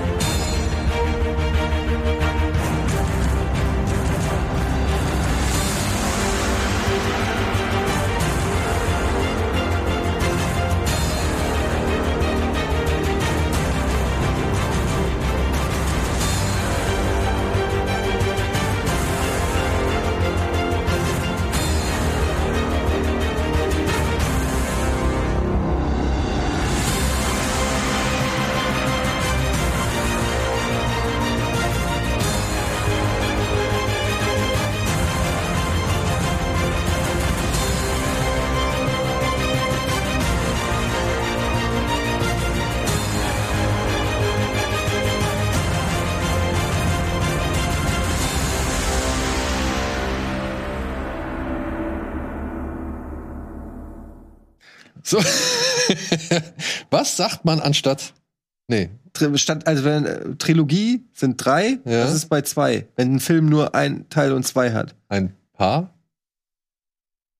Ein Duologie. Duo? Duologie? Ja, weiß auch nicht. Duologie, Vielleicht, ein vielleicht redet man, vielleicht ist das noch eine Fortsetzung. Ab drei ist es erst. Gibt es berühmte ähm, Film-Duologien? Duologie. Geschichte. Weil die meisten- 1 und 2. Nein. Nee, das meine ich ja. Das ist nämlich genau das Ding, weil meistens kommt noch ein dritter. Ja. Wenn die die Chance haben, drei zu machen, machen sie es wie bei, wie bei Kämpfen. Weil du kannst immer dann, dann steht es 1-1 und musst den dritten als Entscheider. Okay. Also hierzulande wäre, würde mir S einfallen, die erste Verfilmung. Und jetzt die zweite Verfilmung. Mhm. Ist für mich ein Film, ehrlich gesagt. Ja. Aber Independence Day 1 und 2? Ja, aber da hätten sie ja gerne auch weitergemacht, wenn der Ja, ja, aber trotzdem müssen sie es ja irgendwie benennen. Also so irgendwie, wenn du ein Double Feature von den Filmen zeigst, sagst du irgendwie die Trilogie jetzt im Kino. Also Mhm. bei zwei Double Feature. Double. Double. Nee, weiß nicht. Ja, Double vielleicht, ne? Aber gibt nicht so viele Eins und Zweier, ne? Es gibt dann meistens, wenn es zwei gibt, gibt es auch drei. Hellboy. Ja. Sind nicht auch drei? Nein. Nein. Es gibt auch zwei mit, Kung Fu Panda. Ah, nee, gibt's drei, Entschuldigung. da gibt es sogar eine Serie. Ja. Und die meisten Sachen, wo es halt nur Aber zwei Teile Moment, gibt, es sind gibt noch so zwei von Ron Perlmann. Ja, und das andere ist ja, ist ja Und dann hat ja nichts damit zu tun. Die Guillermo de Toro Hellboys Ja. sind ja nur die beiden. Der andere baut ja nicht darauf auf. Ja, ist aber trotzdem ein schwacher Kandidat für mich. Ist halt, weil, weil es einfach nicht so, hat jetzt auch nicht so einen Impact gehabt. Guyver, Dark Hero. Jetzt wird's wirklich abgefahren. Was Geil. denn? Ja, ja, ja, aber nicht, ich bin nur Die gerade Animes noch früher geguckt. Ja, siehst du? ja. Nicht. Auch noch aus der guten alten Manga-Zeit. Genau. So. Machen wir mal weiter mit dem Programm. Wir haben nicht mehr so viel Zeit. Aber auch eine wichtige Frage, die wir hier zu Ja. Schreibt's gerne in die Kommis. ja, schreibt's gerne in die Kommentare. Wie nennt man eine zweiteilige Und Filmserie? welche guten ersten, also welche Filme, die wirklich abgeschlossen, erster, zweiter Film, darf kein dritter Teil kommen. 1900 von Bernardo Bertolucci. Aber haben sie auch noch aufgeteilt, weil es sonst so lang geworden wäre. ja, aber Kill Bill, Kill Bill. Ja. da habe ich gewonnen. Ja. Wieso? Wer findet ein, besser, find, findet ein besseres Beispiel? Wobei Ich schon Independence war eigentlich Day auch 1 und als 2 einer genannt. geplant, muss man fairerweise sagen. Ja. Kommt jetzt Ghostbusters bis heute. Gremlins. So. Gremlins. Gremlins. Ja. Gremlins. Die Gremlins. Die Gremlins. Die Gremlins, die am gleichen Tag wie Ghostbusters Legacy rauskam, ne? Äh, wie Ghostbusters Legacy, wie Ghostbusters damals. Habe ich irgendwie mal gehört. Die 80s. Ich würd, Gelesen. Hätte ich eine Zeitmaschine, Leute, ich krieg Gänsehaut, wenn ich dran denke. ja, ist wirklich so. Ja. Wird's in die 80er reisen? Hä? Wird's in die 80er reisen? Film, ge- filmtechnisch gesehen auf jeden Fall. Kannst du Also- jetzt in 4K gucken? Reißt du nicht in Ja, die 80er, aber, um es dann da nee, aber in den irgendwie- 80ern sozusagen Teenager zu sein Ja, oder okay. so 12, 13, 14 zu sein und diese ganzen 80s-Filme zu Wann bist du gucken. geboren? Moment. 78. Ja, dann warst du doch 12, 13, 14 in den 80ern. Aber wenn so du jetzt in die Zeit zurückreist oder in die 80s, dann Ja. bist du ja weiterhin du. Ja. Pan 40. Ja, bist Moment, du so wisst ein doch- Creep, so ein 45-Jähriger, der sich mit Ihr so wisst doch gar nicht, wie meine 12-Jährigen ins Zeitmaschine funktioniert. Ja, aber wenn eine Zeit, wie, wie funktioniert denn eine Zeitmaschine? Hast du schon mal eine Zeitmaschine erlebt, die in der Zeit zurückgereiste in ihren Nee, dann Ursprung ist es? Teleportation. Dann Meine verjüngt dann auch. Ich bin dann wieder so alt wie damals. Also ergibst dich dann damals zweimal.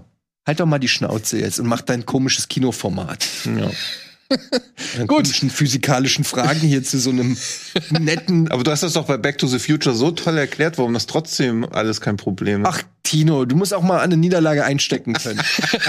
weißt du, muss auch mal Na ein, gut, eine. muss auch mal einen liegen lassen. Ey, diese Energie könnt ihr ja morgen noch. Nee, die will ich gleich an Ghostbusters rauslassen, diese Ja, okay. Energie. Vorher lassen wir erstmal Eddie zu Wort kommen und gehen mal auf die Filme ein, die man streamen kann. Lass ihn erstmal den Mord an JFK zusammenfassen. Ja, wir haben ein paar wenige Mediatheken-Tipps. Die haben wir mal kurz zusammengefasst. Ich hoffe, die gibt's hier als Tafel. Gibt sie? Gibt es sie? Gibt es sie? Da sind sie. Unter anderem in der Dreisat Mediathek, und das ist vielleicht doch für euch auch interessant, gibt's eine Dokumentation, die heißt Ökonomia, wo ja der Kapitalismus von heute mal auseinandergenommen wird und ganz nüchtern. Ja, Endlich das auch für uns Endlich mal? Kapitalismuskritik. Ja. Nee, es ist keine Kritik. Achso. Es Es ist ist- auseinandergenommen. es wird gezeigt, wie halt der Kapitalismus von heute funktioniert und was da halt falsch läuft. Also keine Kritik, aber es wird gezeigt, was falsch ist. Naja, aber zum Beispiel wird erläutert, wie es sein kann, dass ein wirtschaftlicher Aufsprung erst irgendwie machbar ist, wenn es vorher richtig den Bach runtergegangen ist. Oder warum Kaufkraft entsteht, wenn sich viel, viel Geld auf wenige Leute irgendwie konzentriert und so weiter und so fort. Ich habe sie auch noch nicht gesehen, aber Wolfgang ist zum Beispiel ein Fan von dieser Dokumentation, wenn ich das richtig mitbekommen habe. Und jetzt ist sie Okay, halt also belegt sie alles, was er sowieso immer sagt. Ich wollte gerade sagen, Wolfgang ist aber auch Fan vom kompletten Umsturz der Gesellschaft. Aber vielleicht hat er auch einen Punkt. ja, vielleicht. Ja. Wahrscheinlich Ja. sogar. So, dann gibt's in der Arte-Mediathek Wilde Maus, das Regiedebüt von Josef Hader. Was, was hast du gegen Hader? Hader ist ein super Typ, aber Wilde Maus hat auch so einen Film, wo so ein 60-jähriger Kulturredakteur sagt, ja, das Internet ist schon scheiße ein bisschen, aber ich ändere mich nicht mehr, weil ich bin halt 60, aber ich bin trotzdem sauer. Ja, genau. Ja. Und gibt sich damit der Lächerlichkeit preis. Ja. Ja, aber Ja. das ist ja auch die Absicht. Ja, außerdem ist die Wilde Maus das beste Fahrgeschäft der Welt, schon allein deshalb. Überhaupt. Na, was? Was denn? Die wilde Maus ist, ist Welcher der vier Filme ist ein besseres Fahrgeschäft? Frage ich dich jetzt mal in aller Deutlichkeit. Ich habe die Brille gerade nicht auf. Ja, also gibt's aber eine Achterbahn, die Imperium heißt. ich glaube, Hader ist sogar nur klassische Musikkritiker, also Kritiker für klassische Musik, wird Ja. entlassen, wird ersetzt durch eine junge Dame und seine Frau oder Freundin setzt ihn unter Druck, sie will schwanger werden und äh, ihm fällt halt nichts irgendwie Besseres ein, als im Prater ein Fahrgeschäft, nämlich die Wilde Maus zu übernehmen. Ja. Und dort lernt er Georg Friedrich kennen und wie gesagt, äh, es nimmt alles Turbo. Sehen wir den nicht heute wieder? Den sehen wir heute Ja. nochmal wieder. Ja. Ich fand den ganz unterhaltsam, Auch. weil Hader wie immer ein schöner Beobachter von menschlichen oder von Zwischenmenschlichkeiten sind, vor allem wenn sie sehr bitter sind oder eben sehr zynisch. So, ebenfalls auf Arte gibt's eine Dokumentation, die habe ich mir gestern noch angeguckt. Jackie Chan mit Humor und Schlagkraft heißt sie auf Deutsch. Ich glaube, Making a Star heißt sie im Original oder Making an Icon. Ist ganz okay, ist ganz nett, ist aber halt auch wie immer bei diesen Arte-Dokumentationen nicht wirklich viel. Ja, und hier werden halt, sag ich mal, zeitliche Sprünge gemacht und Dinge vereinfacht, die ist man vielleicht als starker Jackie Chan-Fan nicht so wirklich gewohnt, beziehungsweise werden die einem schon stutzig vorkommen, was hier teilweise behauptet wird. Und trotzdem meine ich, war das nicht die Absicht dieser Dokumentation, sondern es geht vor allem darum, hervor oder herauszuarbeiten, was Jackie Chan eigentlich für ein Wandler zwischen Welten ist. Also, dass er zwar ein Millionenpublikum begeistert und immer für so eine Art Saubermann-Image steht, dessen Filme keine Morde oder, oder Sexszenen enthalten und so weiter oder Blut, aber auf der anderen Seite halt zum einen ein ganz exzessives Partyleben an den Tag gelegt hat, sehr viel Geld verschwendet hat und jetzt aber so spätestens seit Karate Kid, der Neuverfilmung von Will Smith, einen neuen Weg eingeschlagen hat und dann halt aber auch schon gleichzeitig immer diese Repräsentationsfigur des Zentralkomitees in China irgendwie ja dazu gemacht wird, beziehungsweise halt als solches funktioniert oder durch die Gegend reist und halt Propaganda macht. Ich habe nur gerade geguckt, ob du noch wach bist. Sind wir noch bei Jackie Chan? Ja, aber Aber was ist jetzt, also, ich weiß nicht, ich fand die Dokumentation äh, will nicht wirklich aufzeigen, was der Lebensweg von ihm war, sondern halt eher seine doch schwierige Position im, im heutigen Filmgeschäft irgendwie ein bisschen ergründen, weil er halt kritisch ihm gegenüber? Er ist schon auch ein bisschen kritisch gegenüber, beziehungsweise versuchen sie halt auch ihn hin und wieder anhand von äh, TV-Ausschnitten zu hinterfragen, wenn er denn mal darauf angesprochen wird, ob er Kritik äußern würde an seinem Land, wenn es denn etwas zu kritisieren gäbe. Und wie sich halt Jackie Chan, sage ich mal, auch mit dem mit der Übergabe von Hongkong, sage ich mal, gar keine Sorgen machen musste, was mit seiner Karriere passiert, während viele andere wirklich unsicher waren, ob es so weitergeht oder wie es weitergeht. Aber ich finde immer Kritik blöd an Leuten, die ich mag. Die, die Filme gemacht haben, die ich mag. ja, ist ja auch alles ist ja auch alles okay, aber Ich ne? mag doch Jackie Chan-Filme. ich auch. Jetzt mach mir die doch nicht madig. Darf ich die jetzt nicht mehr mögen, weil Jackie Chan sich blöd verhalten hat? Aber er kann nun mal sehr gute Stunts. Und dann mach, Da muss man halt abwägen. guck mal, ich kann den pantomimisch kann ich den super gut nachmachen. Ist mein Jackie Chan. Ganz gut, oder? Wirklich ganz gut. Dafür gibt's jetzt keinen Applaus, oder? Wirklich ganz gut. In jedem Film drin. Ja, Ja. fast. Ich mag Jackie Chan auch noch. Und ich finde aber seine Filme inzwischen, da haben wir uns ja auch schon dran abgearbeitet, Ja. kann man halt auch kritisieren oder man kann sie halt für ihren Spaß irgendwie genießen. So, Das ne? besprechen wir in dem siebenstündigen Special zu Cancel Culture. Wann und warum und bei Leuten, die man mag, was müssen die Schlimmes machen, damit man sie nicht mehr mögen darf, aber trotzdem noch heimlich gucken und ab wann kann man es nicht mehr ertragen. Ja. Ich würde das noch ergänzen um eine ähm, Diskussion über, kann man den, die Kunst vom Künstler trennen? Und muss man und sollte man und wie? Werk und Autor, wichtig, wichtig. Aber die Antwort oder beziehungsweise die vorläufige Antwort ist doch meistens, muss man von Fall zu Fall sehen, oder? Na klar, ob man es mag oder nicht. Kommt drauf an, ob man Tom Ja. Cruise mag oder halt nicht. Ja. Wenn ich was scheiße finde, kann man das nicht trennen. Ja. Aber wenn ich was gut finde, muss sorgfältig beachtet werden. Aber auch hier bei Imperium, Wie fandst du Fällt mir- Imperium? Ja, das so Filme gehen halt nie weit genug. Obwohl der eigentlich schon ein bisschen weiter geht Ja, als aber- viele, sag ich mal, undercover in Ja. der rechten Szene Cop-Geschichten. Ja. Das fand ich schon, das finde ich halt herausstellenswert. Aber es ist halt trotzdem immer so eine Vereinfachung und in irgendwelche Klischees reinsortieren. Also auch dieses Undercover unter radikalen Extremisten. Bloß niemanden zu nahe treten, bloß nicht benennen, was diese radikalen Extremisten vielleicht für eine Haltung haben Geht's um können. Vegetarier oder was? ja. Fast. Das hat er sich getraut. Ja. Als Fleischesser. Ja. Ja. Hat sich die Glatze rasiert und hat festgestellt, verdammt, die sind Er ist schon ein harter. Typ, auch auf dem Cover und so. Ja. Ja. Vielleicht ist das auch unter Muggels.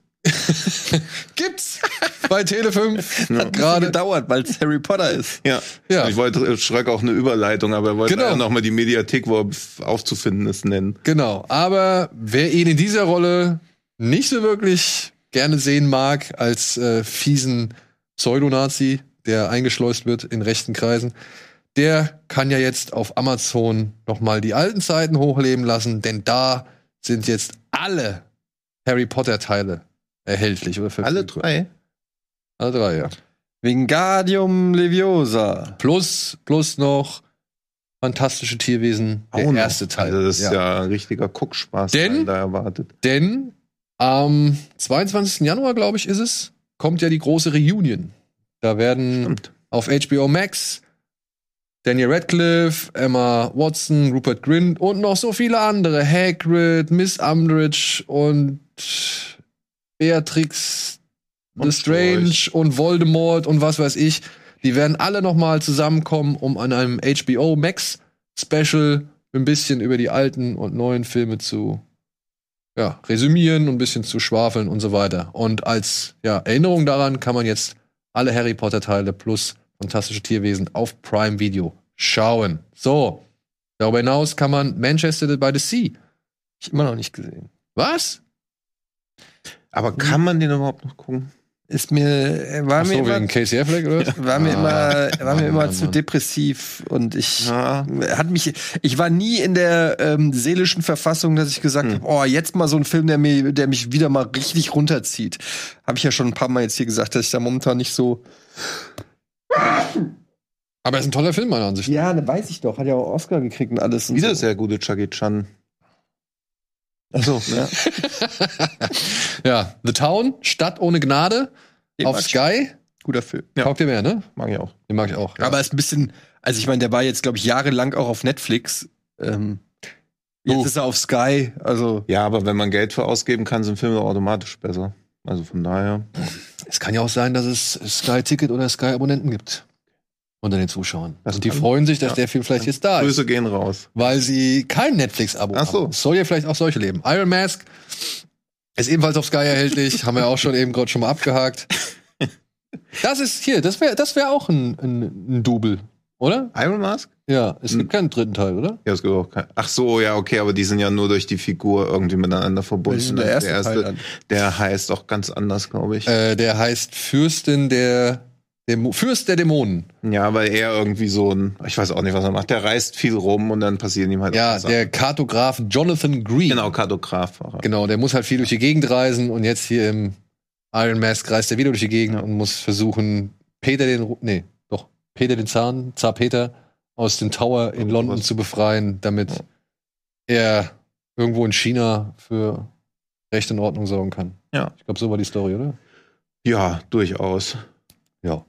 The Town, Stadt ohne Gnade, für die Leute, die es nicht wissen, ist ein Film über einen Bankräuber, der zusammen mit seiner Crew mehrere Banken überfallen hat und dabei hat er mal eine Geisel in Form von Rebecca Hall, sag ich mal, genommen und ja, jetzt versucht er halt die traumatisierte Frau wieder so ein bisschen in die Spur zu bringen, obwohl er eigentlich nur rausfinden möchte, ob sie irgendwas erkannt hat oder ob sie irgendwelche Mitglieder der Gang äh, erkannt hat Regie von Ben Affleck, oder? auch von Ben Affleck inszeniert, spielt abermals in London, äh, in Boston und ist abermals eine Romanverfilmung. Und ich würde sagen, äh, Ben Affleck hatte ja. bis dahin halt echt einen Lauf, ne? Also Gone Baby Gone, The Town und Argo waren schon echt drei super Filme. Danach ging's ein bisschen bergab, aber bin gespannt, was er nochmal als nächstes macht. Mit was ging's dann bergab? Äh, da hat er diesen Gangsterfilm gemacht. Assistant. Nee. Ach, Nee, nee, nee. diesen, wo auch wieder die Faustregel eintritt, wenn Leute auf Zahlen auf Scheiben schreiben, weil sie so mathematisch brillant sind. Nicht nee, das war aber nicht, das war nicht, der Accountant war nicht von ihm. So. Accountant. Ähm, Live by Night hieß der Film, glaube ich. Da hat er so, einen- so einen Ja. Gangster-Probationsfilm gedreht. Wo sie mit äh, dieses mit den 30er Jahren mit den schwarzen die Verfolgungsjagd bei 35 km/h Ja. machen. Oh. Das war nicht so wirklich, äh, Nee. nicht so wirklich schwungvoll. wo er diesen schlecht sitzenden Was ist denn dieses. Tick-Tick-Boom, was ich da sehe? Tick Tick Boom ist das Regiedebüt von Lin Manuel Miranda. Mit Andrew Garfield in der Hauptrolle, der hier einen Das ist ein Musical. genau, Der doch gerade Spider-Man. der hier gerade, der den Musical-Komponisten Jonathan Larson verkörpert. Der hat ein Musical gemacht namens Superbia, Tick Tick Boom und ja, Rent.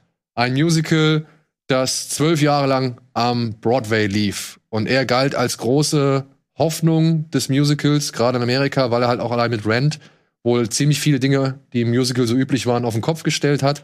Leider konnte er das nie erleben, denn man hat bei ihm irgendwie eine Art Fehldiagnose gemacht und er ist am Tag oder vor der Premiere von Rent oder am Tag der Premiere von Rent ist er gestorben. Ähm, ich weiß nicht mehr genau, wie das genannt wird, aber seine, seine, oder was, was ihm widerfahren ist, seine Aorta ist irgendwie aufgeplatzt. Oder die hat sich so, die, weil sich die Wände der Aorta zersetzt haben oder so. Und das wurde nicht rechtzeitig erkannt. Okay. Und dadurch ist er gestorben. Und ja, der hat halt dieses Tick-Tick-Boom-Musical gemacht, was so ein bisschen auto, semi-autobiografisch ist und halt so seinen Werdegang zeigt, wie er einst mal versucht hat, dieses Musical Superbia am Broadway zu kriegen und welchen Stress das bedeutet hat. Unter anderem, ja, seine Beziehung, die hat darunter gelitten, aber auch seine Freundschaft zu diversen äh, Menschen hat darunter gelitten, während 1990, das spielt im Jahr 1990, während halt auch die AIDS Hysterie in Amerika richtig äh, groß wurde und viele Menschen gestorben sind an der Krankheit. Und das alles muss er irgendwie parallel dazu verarbeiten, während er eigentlich drei Tage oder vier Tage davor steht, jetzt sein Broadway-Musical uraufzuführen. So. Also er hat ziemlich viel Druck von allen Seiten. Und das ist halt, ja, sowohl die Geschichte dieses Jonathan Larson, als aber auch, denke ich mal, und das wusste ich am Anfang nicht, dass das der äh, Komponist ist, der Rent gemacht hat. Ich dachte halt schon, da steckt ziemlich viel Autobiografisches auch von Lin Manuel Miranda drin, weil es fühlt sich schon teilweise echt so an. Und ich bin absolut kein Musical-Fan, aber ich muss halt sagen, ich finde die Songs, die Miranda irgendwie macht und schreibt, beziehungsweise die Songs, die hier zum Besten gegeben werden und wie die Musik irgendwie präsentiert wird, irgendwo kriegt mich das schon ein, ein bisschen. Ich finde das nicht ganz toll oder ich, mir, mir ist es auch zu lang, aber ich kann verstehen, warum der so erfolgreich ist, beziehungsweise warum vielen Leuten das so gefällt. Also ich fand das jetzt nicht, also wirklich, ich fand das nicht äh, schlecht anzuschauen. Es gibt natürlich diese typischen Musical-Szenen, ne? wenn dann irgendwie so eine Gruppe von Leuten ins Sonnenlicht blickt und irgendwo langläuft, die Musik schwillt an, so diese typische, und die Kamera fährt dann so ein Stück zur Seite, so dass halt möglichst das Erhabene von diesem Moment transportiert wird. Ja, kann man machen. Also, Ja, wer auf also, Musical steht, ich glaube, der wird sich äh, freuen über diesen was man Film. es ja nicht machen muss. Nö, also- muss man nicht mal. Und Andrew Garfield, ich wusste nicht, dass der so auch gesanglich irgendwie so on fire ist, beziehungsweise so viel. Schauspieler, das gehört zur Grundausbildung. Also wir können das alle. Ja, aber Tick Tick Boom. Eine, Für mich als Musical-Hasser war es doch noch anschaubar. ist das eine Netflix Original oder was ist das? Das weiß ich nicht, ob Lin Manuel Miranda Straight to Netflix. von Netflix Geld bekommen hat oder das einfach Okay. so gemacht Weil hat, dann- um dann halt bei Netflix Also- zu landen. Also ich, da muss viel passieren, dass ich den gucken würde, weil ich schon abgetönt bin bei Szenen, wo irgendjemand abgeht durch den Central Park rennen muss, weil er wieder irgendwohin zu spät kommt, weil er wahrscheinlich wieder Liebeserklärung oder sonst irgendwas machen muss. Also Nee, Trailer ist- sind viele Red Flags. Ja, ja, aber Drin. die Szene ist tatsächlich Frust. Also das ist einfach nur Wenn er rennt. jetzt Also, nackt mit einem Fleischermesser äh, einen Siebenjährigen äh, verkaufen würde im Central Park, dein Da. Ding. Hat der Siebenjährige das Fleischermesser oder der Verkäufer? Der Siebenjährige. Okay, ja, dann ja. Ja, das führt uns zu den Kinostarts, wenn wir jetzt schon von Siebenjährigen zerfleischen und so weiter sprechen. Das stimmt, ja. Oder weiterverkaufen und so weiter. Ja, hier sind die Kinostarts.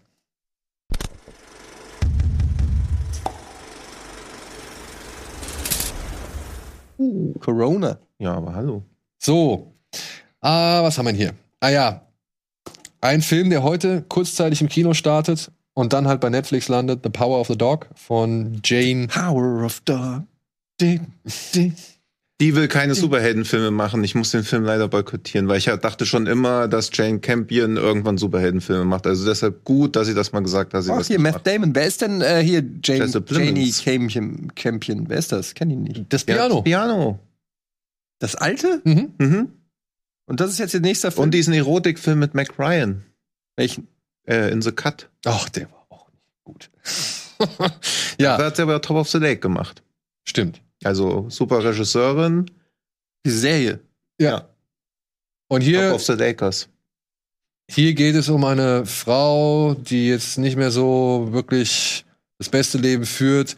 Kirsten Dunst spielt sie, sie heiratet oder geht die Heirat mit Jesse Plemons ein, einem Farmbesitzer, der zusammen mit Sie seinem sind auch Bruder. echt verheiratet. Übrigens. Jesse Plemons und Kirsten Dunst? Okay. Was? Ja. Grüße. Okay. Ja, sie geht die Ehe mit Jesse Plemons ein. Das findet sein Bruder aber nicht so gut. Der wird gespielt von Benedict Cumberbatch und der ist ziemlich sauer und äh, geht mit der Frau sehr hart ins Gericht und geht mit der Frau sehr hart um. Aber noch härter geht er wohl mit ihrem Sohn Peter um, gespielt von Cody Smith McPhee aus The Road. Und ja, hat wohl selbst arge Probleme, weswegen er so streng und weswegen er so rebellisch gegenüber dieser Ehe ist. Und das wird wohl in dem Film erarbeitet und ja, ist sowohl Hom- Hommage als auch Abgesang auf das Western-Genre. Gefällt mir jetzt schon. Will ich sehen.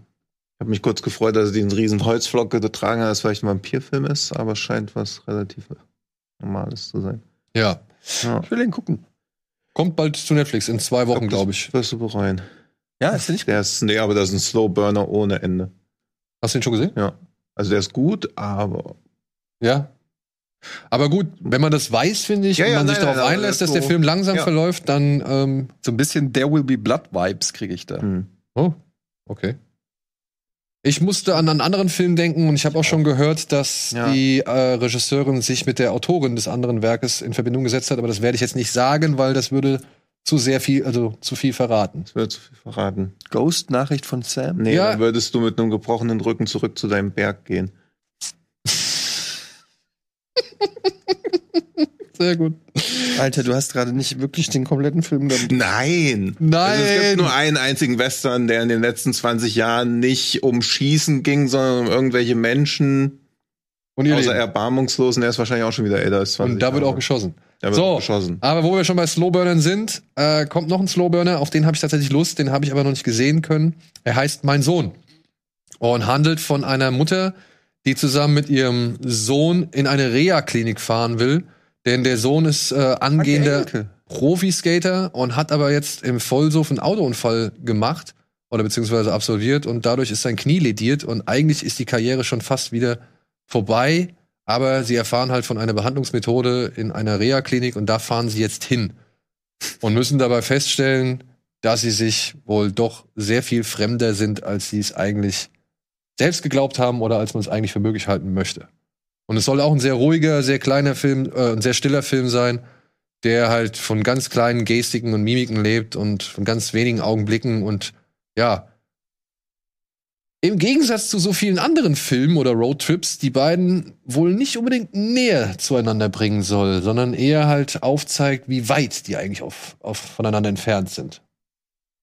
Interessiert mich, weil ich mag Jonas Dassler Aber und ich kann seinen Charakter leider schon nicht ab, wenn ich das schon sehe. Auch das, das ist halt das, was ich meine mit so Städtefilmen. Wenn ich sehe, wie sie da auf der Warschauer Brücke mit ihren Skateboards drüber fahren, das sind halt die Leute, wo mir immer der Hals schon zuschwillt, wo ich schon Sodbrennen. aber das ist Nur nur weil der Trailer- Anfang, ne? Also der Ja, ich weiß, aber trotzdem muss ich ja so eine Person dann halt auch immer mögen. Und ich glaube auch, dass der wahrscheinlich deutlich besser ist als der Trailer, den ich halt auch wieder ganz grauselig finde.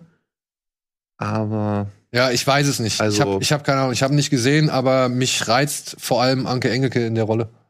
Da bin ich mal gespannt, weil man kennt sie ja vor allem Woher kenne ich den Schauspieler? äh, Jonas Dassler, der hat den ähm, Honka gespielt in Golden Goldene Handschuhe. Alter! ja. Das ist Ja, ja, also als Schauspieler ist der schon super. Und ich, Anke Engelke finde ich als Schauspielerin auch gut, deswegen auch so vorsichtiges Interesse, aber könnte mir auch gut vorstellen, dass man da wieder rauskommt und sich so denkt, warum hat man das wieder geguckt? Ja, das äh, denken sich wahrscheinlich denken, auch sehr viele Menschen. Du hast den Link bekommen, ziehst dir rein. Ja, Das denken sich wahrscheinlich auch sehr viele Menschen bei Pitbull. ja. Oder Allerdings. Exodus, wie er heißt. Das ist der neue Film von Patrick Vega. Ähm, ja, wir hatten mal vor einiger Zeit einen Film von ihm vorgestellt hier, der hieß Pragi, nee, Plagi Breslau. Hm. Oh, was war das nochmal? Das war ein wirklich fieser Thriller, Serienkiller-Thriller, der wirklich abartig war. Dann hat er vor einiger Zeit dann Small World, einen Film über Menschenhandel, modernen Menschenhandel, ins Kino gebracht. Das ist noch gar nicht so lange her, dass wir den hier besprochen haben. Der, Genau. macht, der ballert immer so zwei Dinger pro Jahr. Das ist so raus. der neue Uwe Boll oder so. Nur, dass er halt wirklich was drauf hat und die Produktionsfirma heißt halt Vega Investments, also genauso wie der Regisseur. Und ich war bei dem Small World, war ich bei der Berlin-Premiere oder Deutschland-Premiere, der hat 90 Minuten lang Autogramme gegeben. Also der ganze Saal war voller Fans. Irgendjemand hat dann gefragt, ob er nicht auch auf Englisch sprechen kann, hat auf Polnisch irgendwas geantwortet. Der ganze Saal hat gelacht und dann hat er noch eine Dreiviertelstunde weiter auf Polnisch geredet, dann 90 Minuten Autogramme gegeben. Also ist in Polen ein Riesenstar. Und ich kann's leider auch irgendwie ein bisschen nachvollziehen, aber die Filme sind halt schon, also erzkonservativ ist da noch geschmeichelt und Ja. immer krasse Männer, die Leute umbringen, Frauenfiguren, die, also hier auch wieder, das ist ja, das ist ja eine Farce, diese Frauenfiguren. Ja, das ist wirklich. Ey, Mann, und die, die Handlung, das, das musst du dir alles mal auf der Zunge zergehen Das lassen. ist- Comedy? Nee. Nee, Das das ist, der ist, der ist brutal ernst gemeint. Ja. Es geht hier, also man denkt am Anfang, es geht um einen Jungen, also es geht um einen älteren Herrn, der bei einem Date sitzt und seiner Freundin oder dieser Dame, die er jetzt gerade zum Date eingeladen hat, irgendwie erzählt, wer er ist. Und dann geht's los, dass er, ja, dass der Vater ist abgehauen. Okay, soweit so verständlich Ja. oder so, so, so tragisch. Aber die Mutter hat dann halt statt um sich ihn, äh, sich um ihn zu kümmern, hat sie dann ein Bordell aufgezogen in der eigenen Wohnung. Ja. Und er konnte halt abends nicht ins Bett, weil da irgendwelche Nutten bumsen mussten. Ja. Also hat er irgendwann angefangen, Bomben zu basteln und hat sich darin so, hat darin so eine Leidenschaft gefunden, dass er halt angefangen hat, die Wohnung irgendwie mit kleineren Bomben zu sprengen, weshalb ihn die Mutter mit, keine Ahnung, als Teenager oder nicht mal Teenager auf die Straße setzt. Ja, und das ist alles nur so völlig bierernst erzählt, dass er dann als Zehnjähriger auf der Straße lebt und nach zwei Minuten 15, darf ich das Wort hier im Dings benutzen, wie es im Film gesagt wird? Ja, ich, also du zitierst ja jetzt den Ich, Film. ich zitiere den Film. Also nach zwei Minuten 15 im Film sagt die Mutter zu ihrem circa siebenjährigen Sohn, der gerne schlafen möchte, aber nicht in sein Kinderzimmer kann, weil da die Prostituierten Sex haben mit den Freiern, hätte ich dich bloß mit meiner eigenen Fotze bei der Geburt erwürgt. Und das ist so. Und das erzählt er der Frau beim ersten Date. Ja.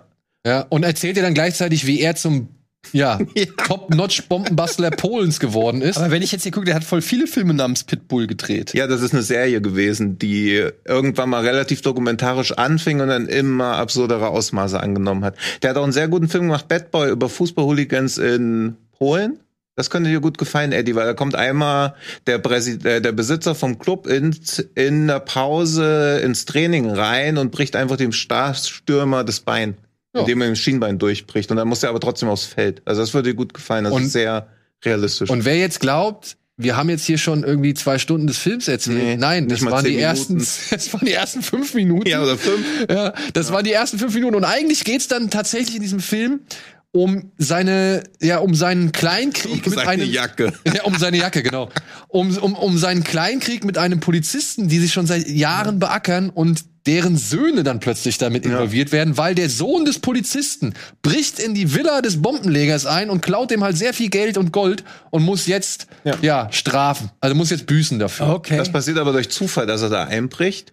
Und das große Problem, das Grundproblem ist halt, dass einer der Freunde des Sohnes die Alpha Industries Jacke von Kein ihm, Scheiß.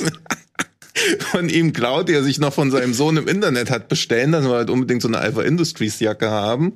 Und Die nehmen zwei Koffer voller Geld mit. ja, Und noch mehrere Goldbarren. Jetzt verratet nicht zu viel. das, Das du ist egal, da das ist der verraten. Anfang. Das ist alles. Das ist der Anfang. Ja. Das ist, und die nehmen, äh, und, und wirklich, das, worüber er sich aufregt, ist die Alpha-Jacke, die sie geklaut haben. Ja. Und von da an geht's noch weiter. Viel, viel weiter. Aber und klingt das so, äh, für mich klingt das so ein bisschen so ein drastischer Nicholas Winding Refn in seinen Anfangsjahren, so ja, Ja, Hochglanz-Winding-Reffen, aber mit einer wirklich noch mehr, also wo Reffen ja schon irgendwie klar gemacht hat, dass das ein Scheißmilieu ist, in dem sie sich da befinden, das ist eher verherrlichend. ist das, weil ich meine, ehrlich, trotzdem so räudig. Also. er, er geht, er geht irgendwie, weiß ich nicht, er, das ist auch in den ersten fünf Minuten. Er, er wirbt halt alle Nutten seiner Mutter ab. Ja. Ja. Und sagt halt so, ich kümmere mich jetzt um euch. ja. Ja. Und was sagen sie? Ja, okay, hast du schon Sex gehabt? Nein. Ja, dann musst du jetzt jede von uns durchnehmen, weil sonst hast du keine Ahnung vom Business. ja, und die eine sagt dann auch so, lass ihn mit uns allen Sex haben, dann kann er vergleichen. Also wirklich, Ja. es, ist, es ist wirklich absolut Aber was bedenklich. ist daran jetzt komisch? Und in der nächsten Okay, Szene aber, äh, wird er in die na, Schlafcouch gesperrt, Nee, unten rein, drei Tage lang. Jetzt hör doch mal auf. Ja. Äh, guckt euch das an, wenn euch das interessiert, aber ja, wir müssen jetzt nicht Nee, jede aber das Szene echt in also verrückten Film. Nee, aber noch hier. räudiger geht's halt kaum. Es gibt auch keine positiven Figuren, keine einzige. Es gibt auch gar keinen Spannungsbogen so wirklich, Ich würde sogar behaupten, es gibt nicht mal wirklich attraktive Figuren. nee, gar nicht. Also das ist echt alles richtig. Also das ist richtig, richtig räudig im besten und im schlechtesten Sinne. Moralisch völlig verwerflich. Ich verstehe null. Also irgendwie verstehe ich schon, warum sie Kinostarts bekommen. Aber wer da einfach reingeht, da wäre ich wirklich gerne dabei. Also da stelle ich mir auch vors Kino in so einem Mantel und dann gehe ich mit rein und setze mich neben die Person und guck zu. Die ganze Zeit gucke ich nur die Person an. Du hast so ein Fable für so Sachen. Ich finde das aus, auch aus gut, einer aber das ist, menschlichen Verachtung heraus. Ja. Ja, ist doch so. ja. So, verachtend ist auch das, was Oliver Stone von ja, den Ermittlungen des JFK-Attentats hält. Denn der hat sich jetzt noch mal hingesetzt und hat eine Dokumentation angefertigt. Er die- selber. Er selber. Achso. Inszeniert und er taucht auch in dieser Dokumentation auf. Sie heißt JFK Revisited und rollt noch mal den Fall auf anhand von Archivaufnahmen und so weiter und so fort und befragt jetzt aber auch noch mehrere Leute, die sich halt mit den Akten und Daten, die irgendwann im Laufe der letzten Jahre freigegeben worden sind und jetzt nun frei verfügbar sind in Amerika zum Fall oder zur Ermordung John F. Kennedys ähm, beschäftigt haben und befragt die halt noch mal und versucht noch mal halt jetzt nur anhand der Daten, die zur Verfügung stehen, zu rekonstruieren, dass da was falsch gelaufen ist, beziehungsweise dass sich einige Sachen nicht wirklich, naja, sie ergeben kein klares Bild, beziehungsweise ergeben für ihn halt ein Bild, dass da noch mehr Verschwörung ist, als es eigentlich bisher den Anschein hatte und das, als es ja in seinem Film auch thematisiert wurde. Weil jetzt wird es halt mit Hilfe von Dokumenten belegt, die man Das halt. war ja das Ende von JFK, war ja immer irgendwie, äh, ich erinnere mich noch, dass da irgendwie dann der, Tek der, der, der Text stand irgendwie, ja, der Anwalt wird es nicht mehr erleben, aber eure Generation wird dabei sein, wenn diese Dokumente veröffentlicht werden, irgendwie in, in 35 Jahren oder 50 Jahren. Genau. Oder so. Und das haben sie ja geändert. Da gab es ja einen Gesetzentwurf, der, der dafür gesorgt hat, dass diese Akten früher freigegeben werden. Ah ja, okay. Und die sind jetzt halt in so einem Memorial Building, sind die frei verfügbar und da kann halt jeder irgendwie nachschauen und nachforschen. aber wissen wir dann jetzt nicht, was passiert ist? Hm. Ja, wir wissen, was er denkt, was passiert ist, weil das ist auch das große Problem, dass ja der Macher der Dokumentation auch die Deutungshoheit hat.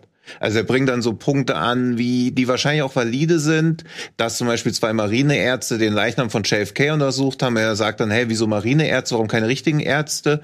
Und sein Kronzeuge dafür, dass das alles Quatsch ist, ist ein Augenarzt. Wo du dann halt so denkst, okay, da hat er vielleicht ein richtiges Argument, aber er kann es auch nur mit einem Augenarzt belegen. Hat er keinen anderen Arzt gefunden? Vielleicht haben die dann da auch keine anderen Ärzte gefunden. Also jegliche logische Erklärung oder naheliegende Erklärung wird halt zugunsten von so einem Verschwörungsmythos immer zur Seite gefegt. Auch dieses, dass Leute am Anfang gerufen haben, they have killed him, ist für ihn ein Beweis, dass es ja mehrere gewesen sein müssen. Dabei würde doch jetzt auch, wenn hier jemand jetzt reinkommt, dich erschießt, würde ich doch auch nicht sagen, die haben ihn erschossen. Da würde ich doch auch nicht sagen, der, die hat ihn erschossen. Du gehst ja immer irgendwie vom Mehrzahl aus. Also das ist ja alles irgendwie Quatsch. Nur zur damaligen Zeit gab es diese Einzeltäter-Theorie halt noch gar nicht. Also da konnte man sich gar nicht vorstellen, dass eine einzige Person irgendjemanden umbringen könnte. Also es füttert alles so diese gängigen Verschwörungsmythen, aber irgendwas belegen kann er nicht. Und im Gegensatz zum Film präsentiert er auch gar keinen alternativen Tatablauf in der Doku. Also er hat ja nicht mal eine Erklärung, was stattdessen passiert sein könnte, sondern er nennt nur Leute, die von profitiert hätten, zum Beispiel das CIA.